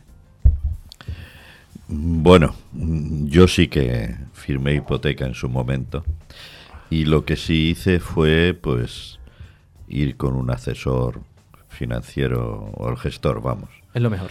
Entonces él sabía del tema, yo ignorante, y salió el tema de las famosas cláusulas suelo. Exactamente, eso sí, otro. Entonces se le preguntó al notario, porque presuntamente, y vuelvo a repetirlo, presuntamente el notario tiene que ser una persona íntegra 100%. Fedatario público. Correcto. Ahora bien, yo soy notario, tengo un banco X que me trae mogollón de clientes. Oiga usted, y cada la mente es libre de pensar lo que uno quiera. Lea No rápido. Eh, exacto. Entonces, ¿qué pasa? Yo fui con este señor, eh, me aconsejaron la hipoteca en aquella fecha, la fija, no la variable, y acertamos porque que después el Euribor, como tú has dicho, bajó lo que bajó. Pero claro, aquí que si yo tuviera que volver otra vez a años atrás, no compraba una vivienda. Porque esa cultura, esa cultura existe en Europa, pero no como en España, que en España todo el mundo mm, dice la, la frase, que es una frase ya, pues bueno, eh, si estoy pagando un alquiler, bueno, pues por un poquito más o quizás igual, voy y me compro una vivienda. Pero, ah, ah, amigo, es que tú puedes negociar con el señor que te alquila el piso o esa cultura que hay otros países que hacen pisos que son obras sociales y demás para la juventud y tal y cual, y tú puedes llegar, oiga, mire, me he quedado sin trabajo, aquí se lo demuestro, y, y puedes negociar unos meses sin pagar hasta que encuentres trabajo, pero amigo, ves a un banco. ¿Qué te dice un banco? Pues oiga, pues lo siento mucho, eh, o me tiene que traer una balista o cualquier historia. Y después, por otra parte, los bancos, como se le ha ido acabando un poquito ese chollo, por llamarlo así, de los préstamos y etcétera, pues ahora un banco parece pues un supermercado, porque llega que te, te ofertan teléfonos, telefonía, televisores, vajillas, cuando no viajes, cuando no seguros de coches, eh, coches en renting y claro, y, y como no la tarjeta. Eh, ojo, si no utilizas mucho la tarjeta, también tienes un alquiler y ya no hablemos no hablemos de la cuenta online. O sea, el banco es como la banca en un, en un casino, nunca pierde. Así es. Y entonces, lo que por un lado te, te- te, digamos, los está presionando por fuera lo que es el, el Tribunal de, de Europeo, pues por otro lado ellos van buscando pues cosas para es que es una empresa Sí, y, sí, y ellos- tiene lo que es eh, que mantener eh, todo ello. Ellos tienen que sacar, evidentemente, su beneficio y su rendimiento. Claro. Por ejemplo, respecto a lo que decía Jesús, y, el- y engarzándolo con lo que dices tú, que la banca nunca pierde y o la banca siempre gana, con el tema de las cláusulas suelo, se considera abusivo únicamente si hay, eh, vamos, se considera abusivo que haya una cláusula suelo y no haya una cláusula techo, que es lo que se llama eh, contrato collar, la cláusula collar. ¿Y qué es lo que di- dijeron ellos? Vale, cláusula suelo la ponemos a un tipo más o menos alto, 3%, y ahora resulta que la cláusula techo te la ponían en un 13, en un 14 o en un 15%. Y dices tú, pero vamos a ver, ¿cuándo va a subir el tipo de interés variable tanto como para que a mí me sume un Claro. 14 o un 15? Tiene que estar la Claro. economía ya... Sí, Eh, sí. Eh, eh, Es que lo que ellos buscan es la cuenta de resultados, como cualquier empresa. La banca siempre gana. Pasa que es cierto que al final el sector financiero mm, sabe que hay una cierta dependencia por la estructura social que tenemos de ello. Tú lo comentabas. Yo en este sentido, Manuel, puedo estar de acuerdo contigo en muchas cosas, pero mm, a pesar de que entiendo que el, el alquiler es algo transitorio y es esencial, pienso que vivir toda la vida de alquiler es tirar dinero, porque te juntas con 40, 50 años y miras atrás y es dinero que has perdido. Es también mm, dinero con el que has lucrado a alguien que tiene muchos inmuebles y que se lucra de eso. Tampoco me parece a mí que sea un modelo muy a favorecer. Me gustaría más que fuera algo social, que los alquileres fueran sociales, que se adquiriesen más inmuebles por parte del Estado y se alquilasen a quien le hiciera falta o a jóvenes tal. Pero es que al final, alquilando nosotros, vamos a lucrar a terratenientes de inmuebles que tienen mm, pisos y pisos y pisos y estamos rompiendo más la economía. Yo soy muy contrario al alquiler. Y, y hablando de lo que estamos comentando, mm, yo también he hecho muy en falta, y mira que yo apenas la viví, apenas la entendí, porque, porque cuando ya fui medianamente adolescente ya habían quebrado el modelo de las entidades de, de las cajas de ahorro, que no solamente eran más amigables, más livianas, sino que además tenían una fuerte vertiente de acción social que no tienen los bancos. Porque, porque ahora que se ha reestructurado la economía mm, no han vuelto. Y porque igual que se salvaron muchos bancos, no se salvaron cajas de ahorro. Yo ahí hay muchas cosas que no termino de entender. A ver, eso tiene muchísimas lecturas y daría, creo que para un programa completo, incluso con muchísimo debate. Pero si hay una cosa cierta, las cajas de ahorro mm, si bien tenían esa vertiente social y tenían esa- ese trato más amable con, el cliente, llegó un momento que se pervirtieron. Y esa es la, triste realidad. Nos salió rana al experimento a- aquí y cuando vino la crisis del 2008, que fue mm, feroz, se las llevó por delante porque habían estado mal gestionadas algunas. Pero también estaban mal gestionadas algunas entidades privadas, Bankia. Mm, Santander salió, pero tuvo también su, su tironcito. No me tires de la lengua, Jesús. A ver, entonces, ¿por qué al final todo sigue adelante, pero las cajas de ahorro no? Porque a pesar de que todos tuvieron su- sus malas acciones, mm, gana el sector privado. Y, y yo podré pecar de muchas cosas, pero de esto no peco. Y ahí me duele mucho que incluso a nivel gubernamental, desde todos los colores, de todos los lados, se ha ayudado y se ha fomentado que sigan adelante muchas entidades de crédito privadas, pero no las cajas de ahorro. Sí, además se ha permitido que compren las fichas bancarias, que hagan acopios de ellas y, en fin, algunas, algunas barbaridades. Lo- Los más jóvenes de aquí, ¿quién es la más joven quizás Carlota, ¿no? Yo creo que sí que soy la más pequeña. ¿Cuál, tú, tú sabes lo que es una caja de ahorro? ¿Llegaste a conocer alguna? Mm, Yo no sé si llegué a conocer, o sea, conocer algunas. Quizás por, por fecha desde que nací hasta que cerraron sí que conocí alguna, pero yo de tener constancia de una caja de ahorro no. A ti Caja San Fernando no te suena de nada, ¿verdad? No, o sea, tengo una idea de lo que es una caja de ahorro, pero por mis abuelos que le siguen diciendo, incluso al, al banco le siguen diciendo caja de ahorro, pero no que yo haya vivido con mis propias, vamos, es más, yo hasta hace nada no tenía ni siquiera, ni siquiera, no sabía cómo funcionaba un banco, porque tampoco había tenido necesidad. O sea, que una vez que entras en la universidad, pues ya pues, te obligan, porque a mí me obligaron literalmente en la universidad a meterte en el mundo de crearte una cuenta. Que en parte estamos obligados a, a tener un banco, al menos que esté donde tengan nuestra, nuestros bienes. Verá, y además son fundamentales ¿eh? para el funcionamiento de la economía. pero La- porque así lo hemos creado. Sí, pero que ahora mismo dicen, no, y cuando rescatamos a los bancos, señores, había que rescatarlo. Otras cosas son los términos del rescate, pero tú no puedes dejar caer el sector financiero porque si dejas caer al sector financiero, la economía colapsa au- au- automáticamente, porque todo lo que es la economía de mercado, de no solo de, de España, sino del mercado común y a nivel, a nivel mundial, está mm, como tiene como piedra angular, al fin y al cabo, el sector Pero- financiero. Es cierto, son los cimientos, pero ¿y por qué no se crea una banca pública? Fue el momento ideal para hacer una banca pública. Total- Además, totalmente de acuerdo, Jesús. por necesidad había que salvarlo y era el momento de constituir una banca pública. Somos tan tontos, tan torpes, que ni una cosa ni la otra y el dinero de todos los españoles perdido. Y no me gusta hablar de esta cosa en el programa y no voy a seguir por aquí, es que me estoy saltando mis propias normas. Eh, bueno, yo cambiando un poco de gracias, este Luisa. tema. No, nada. Em, lo primero que gracias porque es de las primeras veces que me entero en cristiano de qué son estos términos. que ¿Va- mira ¿Vas a hacer yo- una hipoteca pronto? Yo qué va. Entonces no te hace falta saberlo. Pero por curiosidad simplemente cuando lo ves en las noticias es como intento que mi familia o mi hermana que está un poco más puesta en esto me explique y yo súper perdida, así que muchas gracias por eso. Y mm, mm, yo quería preguntarte si se sabe algún tipo de sanción que se le mm, pudiesen poner a los bancos por a lo mejor haber estado manipulando ese tipo de datos, aparte de la devolución de- del dinero a, a las personas que tuviesen el préstamo por ese tipo.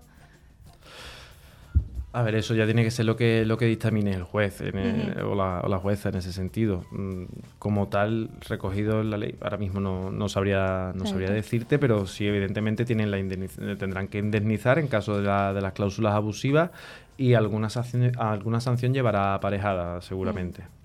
Eh, a ver, también daros cuenta, el tema de la manipulación del IRPH es fácilmente manipulable.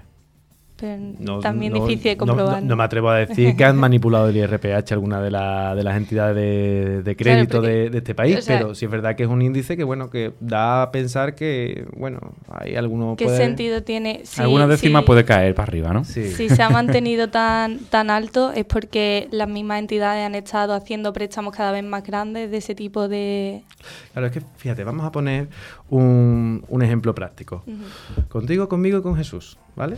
Tú y yo somos bancos Oh. o, o cajas o entidades de crédito. Chan, chan, chan. Y Jesús es la entidad de Europa la que, la que marca el Euribor, para no complicar mucho el asunto. Jesús dice, el Euribor ha caído por los suelos, estamos a cero. Y nosotros decimos, pero nosotros tenemos, tenemos nuestro índice, que es el IRPH. Tú y yo vamos a seguir prestando el dinero al 2, mientras Jesús lo presta gratis, que Jesús es que... Muy, buena gente. Muy buena gente, pero nosotros vamos a seguir prestando al 2. Y, las y, y con eso vamos a conseguir el índice que vamos a aplicar a las futuras hipotecas para poder seguir prestando el dinero al 2. Es que mm, grosso modo y con todas las comillas del mundo, ¿no? Porque esto no es tan, tan así, sería eso. De ahí que se diga que es un sistema de in- un indicador fácilmente manipulable. Ahora yo no me atrevo a decir tampoco, allá quien, quien quiera decirlo que lo haya La, manipulado. la duda, ¿el IRPH es nacional o también es internacional? Eh, lo calcula el Banco de España en base a la- al conjunto de las entidades españolas. Español, o sea, ¿cada país tiene su IRPH o otra figura De- que tenga? De hecho, eh, existen varios tipos de, vamos, existían varios tipos de IRPH, pero se han ido quitando. Existía el IRPH de bancos, IRPH de cajas, IRPH de entidades, que es del que estamos hablando actualmente. Incluso existía el IRPH de la propia entidad. Es decir, yo tengo un indicador de, confor- eh, de que va conforme a los créditos que yo concedo. Es el IRPH de lo que te sale del alma. Exactamente. Actualmente el que existe y el que se aplica es el IRPH de entidades, es decir, del conjunto de todas las entidades de crédito, bancos, cajas, que quedan por ahí alguna todavía, creo. Sí, queda, queda alguna, que creo que queda en Córdoba una, me parece, ¿no? Caja Rural creo que sí activa. Sí, Caja que Rural. de Córdoba. Caja del Sur también. La caja de ingenieros me parece que Caja, también, que es sí. sectorial. Por ejemplo, Caja Badajoz existía, pero desapareció hace un par de años. La absorbieron ya también. Es que ya quedan muy poquitas. Quedan muy Y- poquitas. Y, con muy poco músculo financiero. Pues el conjunto de todas, de los tipos de interés que aplican a los préstamos, ese tipo, estas entidades, bancos incluidos y otras entidades más, eh, es lo que marca el, el IRPH. No es como antes que lo marcaba la propia entidad. Y yo antes de pasar de tema, le quiero preguntar a Alba, que antes me ha dicho que la he pillado. Sí, sí. ¿Qué tal el tema del IRPH? ¿Te has enterado? ¿Apruebas el examen? No, sí, sí. eh, yo, igual que en el tema anterior, no estoy muy puesta, pero es verdad que me ha refrescado la memoria porque recuerdo que cuando tenía 13, 14 años que me acababa de mudar con mi madre, habíamos, bueno, había firmado ya una hipoteca, tuvimos que volver al banco porque salió todo el revuelo este de las cláusulas suelo y demás, y ahí fue cuando yo eh, escuché por primera vez, bueno, escuché y medio entendí lo que era el, el Euribor, porque ella más o menos trabaja con estos términos y eso y me lo, me lo explicó. Ahora, de ahí a aquí ya no, no, me la había- Champion. Sí, sí. No me, no me acuerdo, pero es verdad que coincido con Luisa que lo ha hecho muy, muy entendible, muy ameno y vamos, yo me quedé embobada escuchándolo. Mira que a mí la economía y, y demás no se me da demasiado bien y no es algo que a lo que yo le preste mucho interés, pero bien, bien. Que también habría que hablar, hablando de la cláusula suelo, me acuerdo de un bufete de abogado relativamente conocido que salía en la tele con caras muy mm, conocidas en nuestro país como Iker Casilla. Mm. ¿Hasta qué punto es ético que algo que es tuyo, porque es tuyo, porque se demostró que es tuyo, mm, requiera de acción legal de un abogado, de un colegiado, para que te lo devuelvan? Si ya es tuyo, hay una eh, directiva, creo que en su momento hubo una directiva que, que Rubén me corrija, que establece que puedes mm, recibir una determinada cantidad porque la cláusula eh, pues tenía una cierta mm, imposición con respecto al usuario y tú necesitabas después de- del recurso legal de un abogado para poder recibirlo y al final, por supuesto, su comisión se la llevaba al abogado. Si tú tenías que recibir 100, pues recibías 60. Exactamente, y todo el tiempo que te hacen perder y todo lo que deriva a recurrir a un abogado y, y bueno. En fin, el tema legal es un tema tan apasionante como intrincado, Rubén. Totalmente. Yo estoy enamorado de él. ¿eh? Espero que sigas por buen camino y nos defiendas mucho en el futuro, por nuestros intereses. Espero tomarme unas cervezas con vosotros y no tener que defenderos porque no hagáis nada malo. No, ni hombre, os pero- hagan nada malo a vosotros. Eso, defendernos cuando nos hagan cosas raras los bancos y nosotros vamos a ser muy buenos siempre. Y vamos a cerrar esta noche de curiosidades con, con un personaje del ámbito literario. Nuestro compañero Manuel Amaya nos trae hoy la figura de José Luis Cortázar.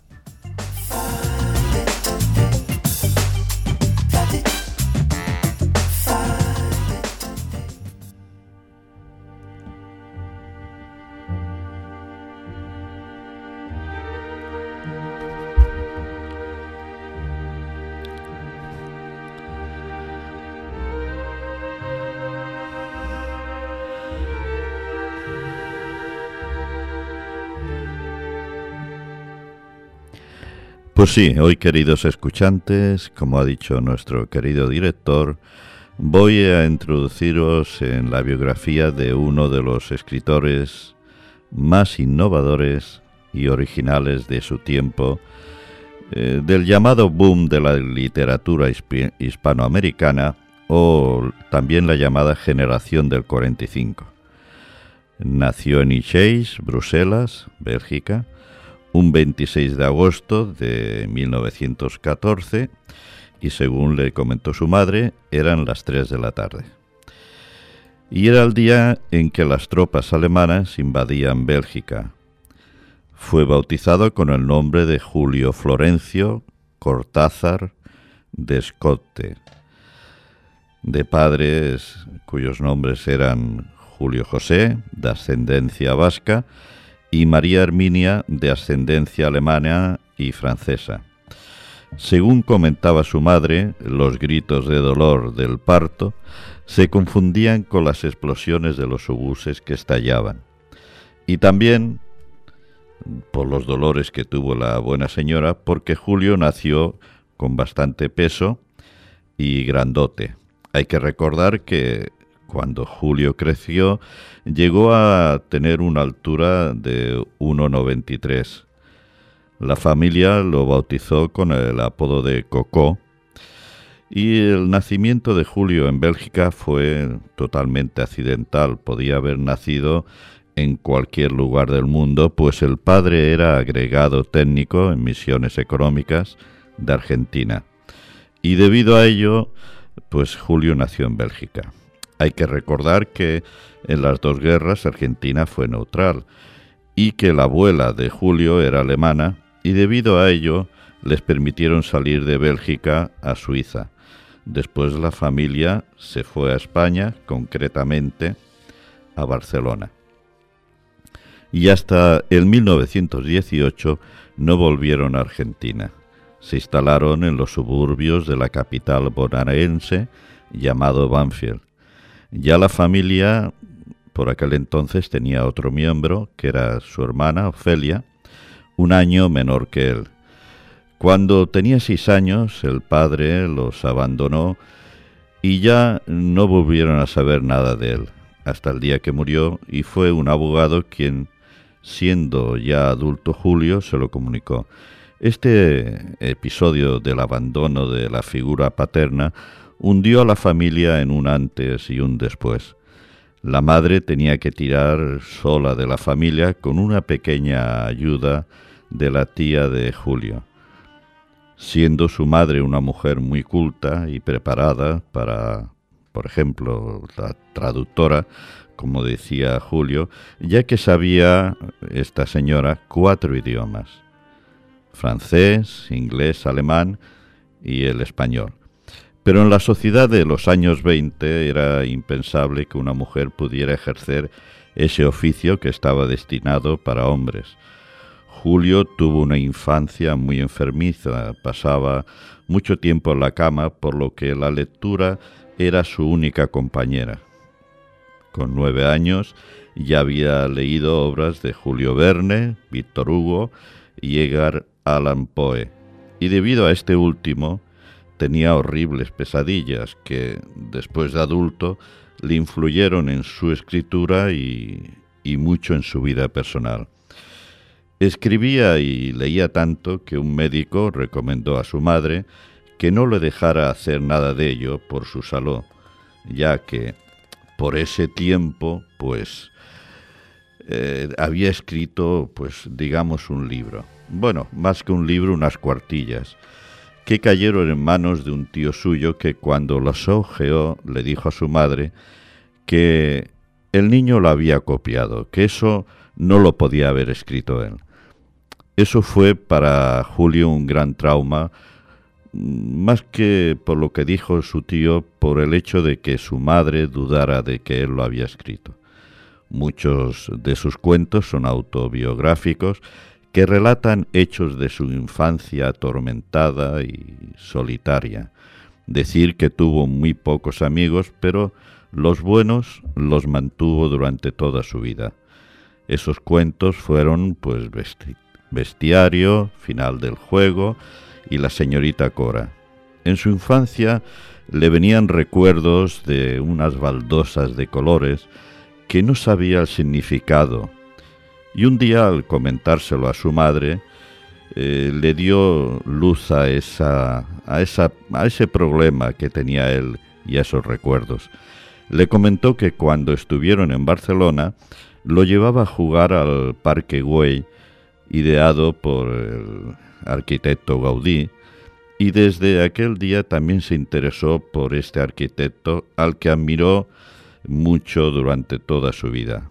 Decir que volvió a ese parque en Barcelona en 1949, pero según contó ya no fue lo mismo, pues la perspectiva del metro noventa que tenía de altura, pues no era la de un niño pequeño como él era, y esos recuerdos eran los que él tenía. Tras completar sus estudios primarios, siguió los de magisterio y letras, y durante cinco años fue maestro rural hasta 1935. En aquellos años escribió La Escuela de Noche, y a los 19 llegó a sus manos el libro Opio de Jean Cotteau, traducido por Julio Gómez de la Serna, hermano del famoso escritor español. Este libro se convirtió en uno de los libros que lo acompañarían el resto de su vida. En 1938, con 24 años, escribió Presencia. Se trataba de sonetos y lo firmó con un seudónimo de Julio Denis, pues no quedó satisfecho de él. Y acertó, pues solo se vendieron 250 ejemplares. Inició un periplo por diferentes ciudades y pueblos como profesor de literatura para ayudar económicamente a su madre y hermana. Hasta participó en escribir un guion para una película titulada La sombra del pasado y en 1944, debido a que no levantaba cabeza, se trasladó a Mendoza en la Universidad de Cuyo, la cual impartió clases de literatura francesa. Escribió en las revistas Correo Literario, Realidad, Teoría del Túnel y en los Anales de Buenos Aires, donde aparece su cuento Bestiario, y ese mismo año también uno de sus cuentos más famosos, Casa Tomada. Este cuento fue resultado de una de sus tantas pesadillas. Eh, eran, para resumir un poco eh, este libro, es una casa que una serie de personajes o espíritus van tomando la casa poco a poco, habitación por habitación, hasta que llega un momento que te lo echan de esa casa, ¿no? que fue cuando él ya pues, se despertó y, y le vino la idea de escribir este libro. La revista eh, que hemos mencionado antes la dirigía nada más y nada menos que Jorge Luis Borges, con el que Julio tuvo una estrecha amistad. En 1946, cuando Domingo Perón ganó las elecciones, fue para él un duro golpe que lo llevó más tarde al autoexilio, como él lo comentaba. Entre 1944 y 45 escribió el libro Examen, que más de una editorial lo rechazaron porque, según dijeron, había cantidad de palabrotas en el libro. Al final no se publicó. En 1949, yendo de camino de, de su casa en un microbús en Argentina, le vino una idea y con un papel que llevaba encima empezó a escribir las primeras palabras del que fue el libro titulado Reyes, variante del tema del Minotauro, el mito griego. En 1951, después de publicar Bestiario, decidió autoexiliarse a París, ya en la década de los 60. Recordemos que por esa fecha hubo el Mayo francés, su nombre empezó a sonar a nivel, como hemos dicho, de los mejores autores del llamado boom, por su sensibilidad artística, social y también por el movimiento político hacia las izquierdas. Viajó en 1962 a Cuba y en ese viaje le influyó bastante y fue el detonante de un cambio radical en lo personal en su obra.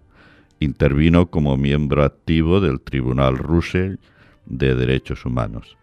En esa época escribió libros contra las dictaduras de Pinochet y Somoza, y estando en París, pasando más hambre que, bueno, que según comentó en una entrevista que no sabía que estaban al día, vamos, que no tenían ni para comer. Le vino un golpe de suerte y fue que su amigo Francisco Ayala se acordó de él y le pidió para la Universidad de Puerto Rico que escribiera y tradujera la obra de Edgar Allan Poe en prosa. Él se marchó a Italia, donde estuvo un año escribiendo, pues en Italia al cambio la moneda era más económica la vida. Esa fue su tabla de salvación. Volvió a París en 1963 y escribió la que sería catalogada por los críticos su obra maestra titulada Rayuela.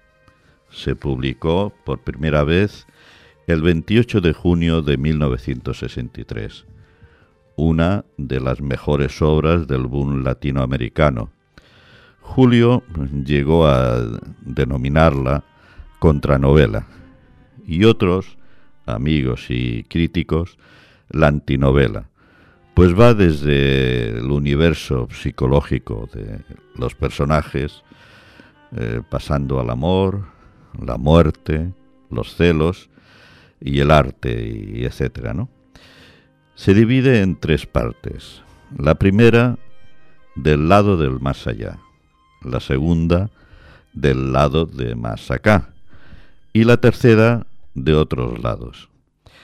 En el capítulo número 68 de este libro, eh, Julio evoca una escena erótica escrita en glíglico, me ha salido bien, que es un lenguaje creado por él que hay que leerlo para, para entenderlo. En 1981 sufrió una hemorragia gástrica y le salvaron la vida de milagro.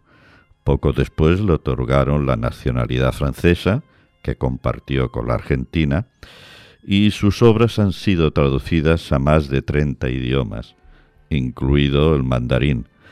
Tuvo dos relaciones oficiales una con Aurora Bernández, que se casaron en 1953 y se divorciaron en 1967. Carol Dulom, que se casaron en 1978 y que falleció en 1982. La muerte de Carol fue para eh, Julio un gran golpe, del que ya no se pudo recuperar. Sin embargo, la amistad con Aurora, su primera esposa, continuó hasta que Julio falleció de leucemia un 12 de febrero de 1984 con 69 años. Su tumba está en Montparnasse, Francia.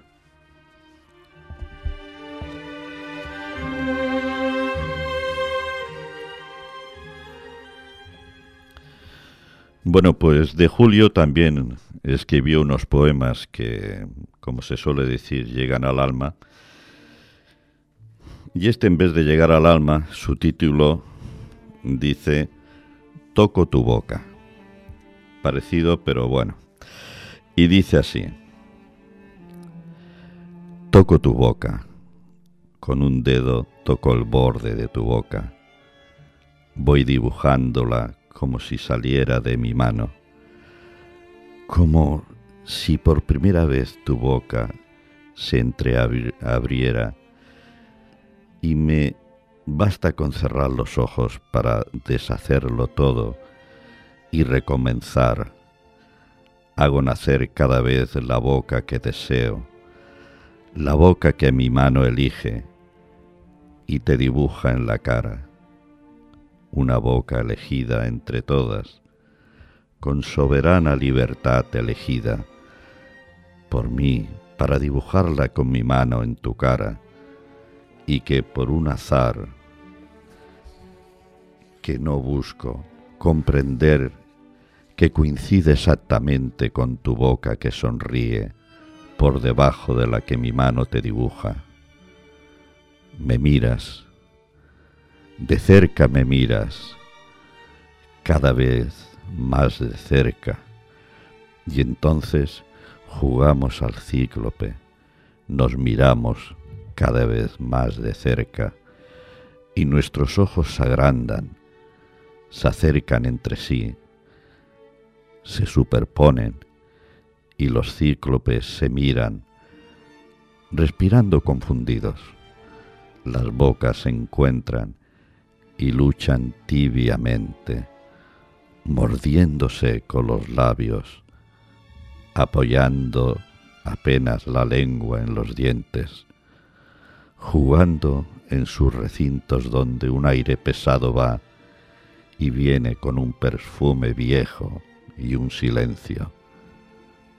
Entonces mis manos buscan hundirse en tu pelo, acariciar lentamente la profundidad de tu pelo, mientras nos besamos, como si estuviéramos y tuviéramos la boca llena de flores o de peces, de movimientos vivos, de fragancia oscura, y si nos, y si nos mordemos el dolor es dulce, y si nos ahogamos en un breve y terrible absorber simultáneo del aliento, esa instantánea muerte es bella, y hay una sola saliva y un solo sabor a fruta madura, y yo te siento temblar contra mí como una luna en el agua.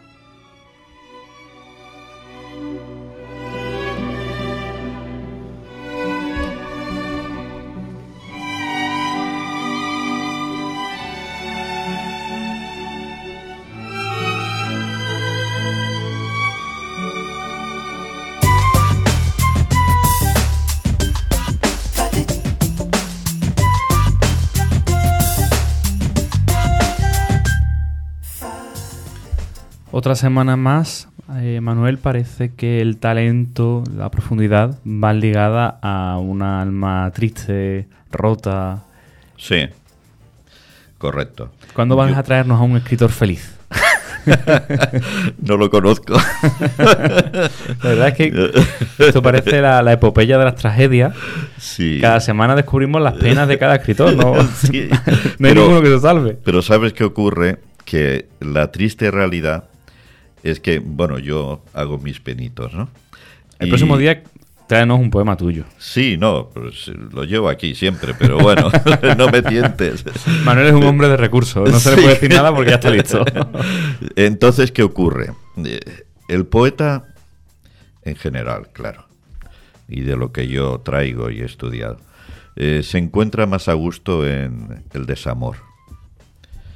El clavarte, el clavarte los puñales, el decir, ay, ahí está, y se me ha ido con otro y, la he perdido, y sus labios, y, y- y claro, el desamor es lo que te da pie a todo esto, como pasó con aquí, con y bueno, y todos los que he traído, Gustavo Aldozo Becker, que no digamos, por ejemplo, ¿no? Que injustos somos los seres humanos que le escribimos más al desamor y al dolor que en los momentos de alegría no nos acordamos de escribir.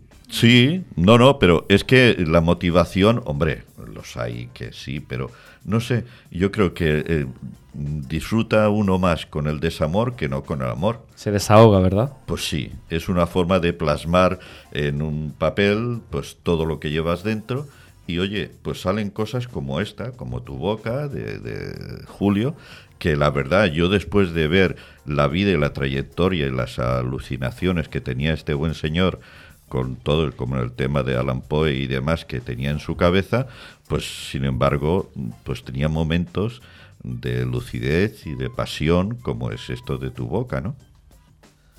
Yo quería decir que, bueno, me ha recordado un poco a, a los cantautores, ¿no? Que también son un poco poetas, que, que también escriben más canciones al desamor, ¿no?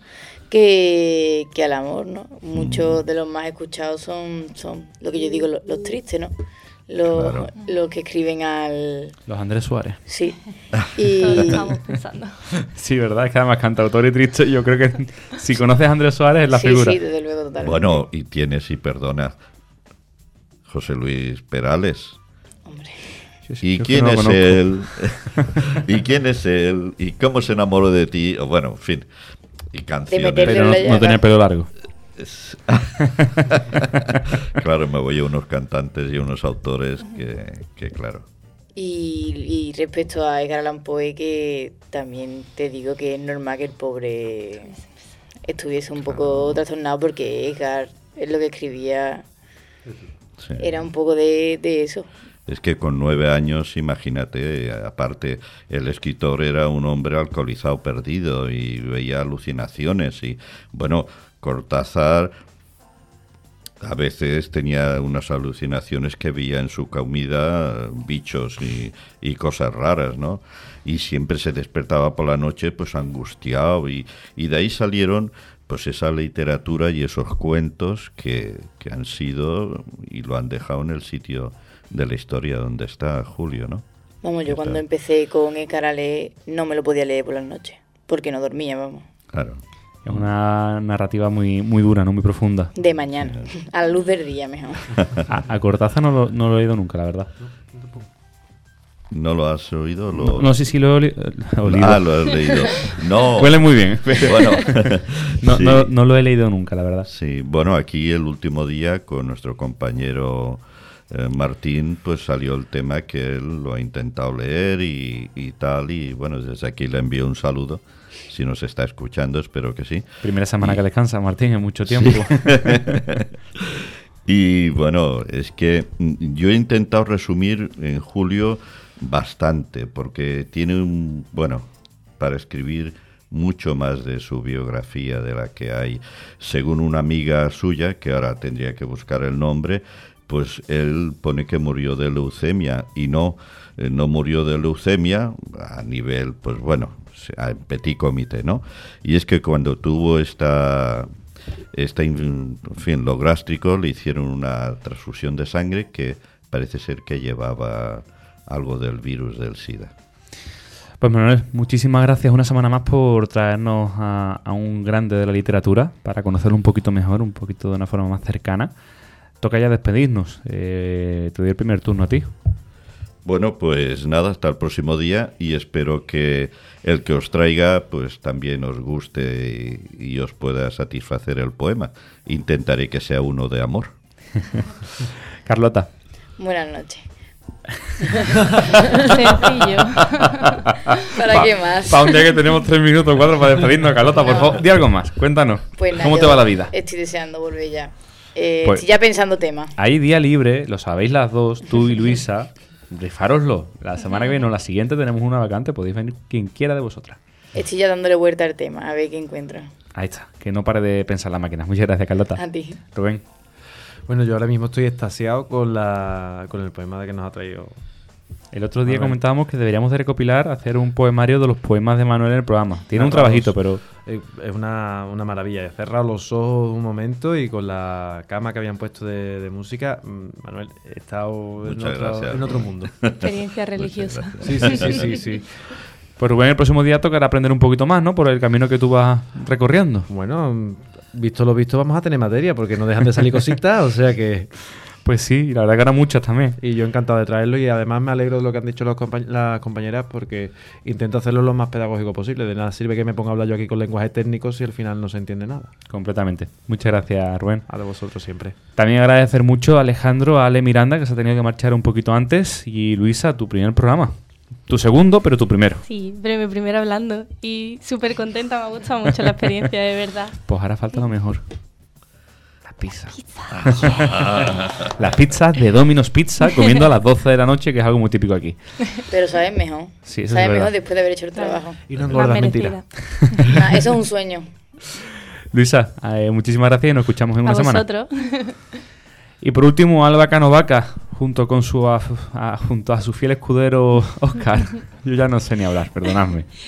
Muy buenas noches y como siempre encantada de estar aquí, aunque ahora nos veamos ya poquito, porque ya mi compañera Cristina me ha tomado el relevo. La semana que Pero- viene se queda sola. Momento histórico en este sí, programa. sí, sí, y lo va a hacer súper bien. Seguro. Porque tiene una maestra Cuando te llamen a las 10 de la noche porque esto se ha estropeado, tú estás pendiente con el taxi. Uf, Pues Alba, muchísimas gracias y a nuestros oyentes una semana más agradecerles que nos hayan acompañado en estas dos horas de programa y citarles de nuevo el martes que viene una vez más a las 10 en la 90.4. Mientras tanto, que sean muy felices.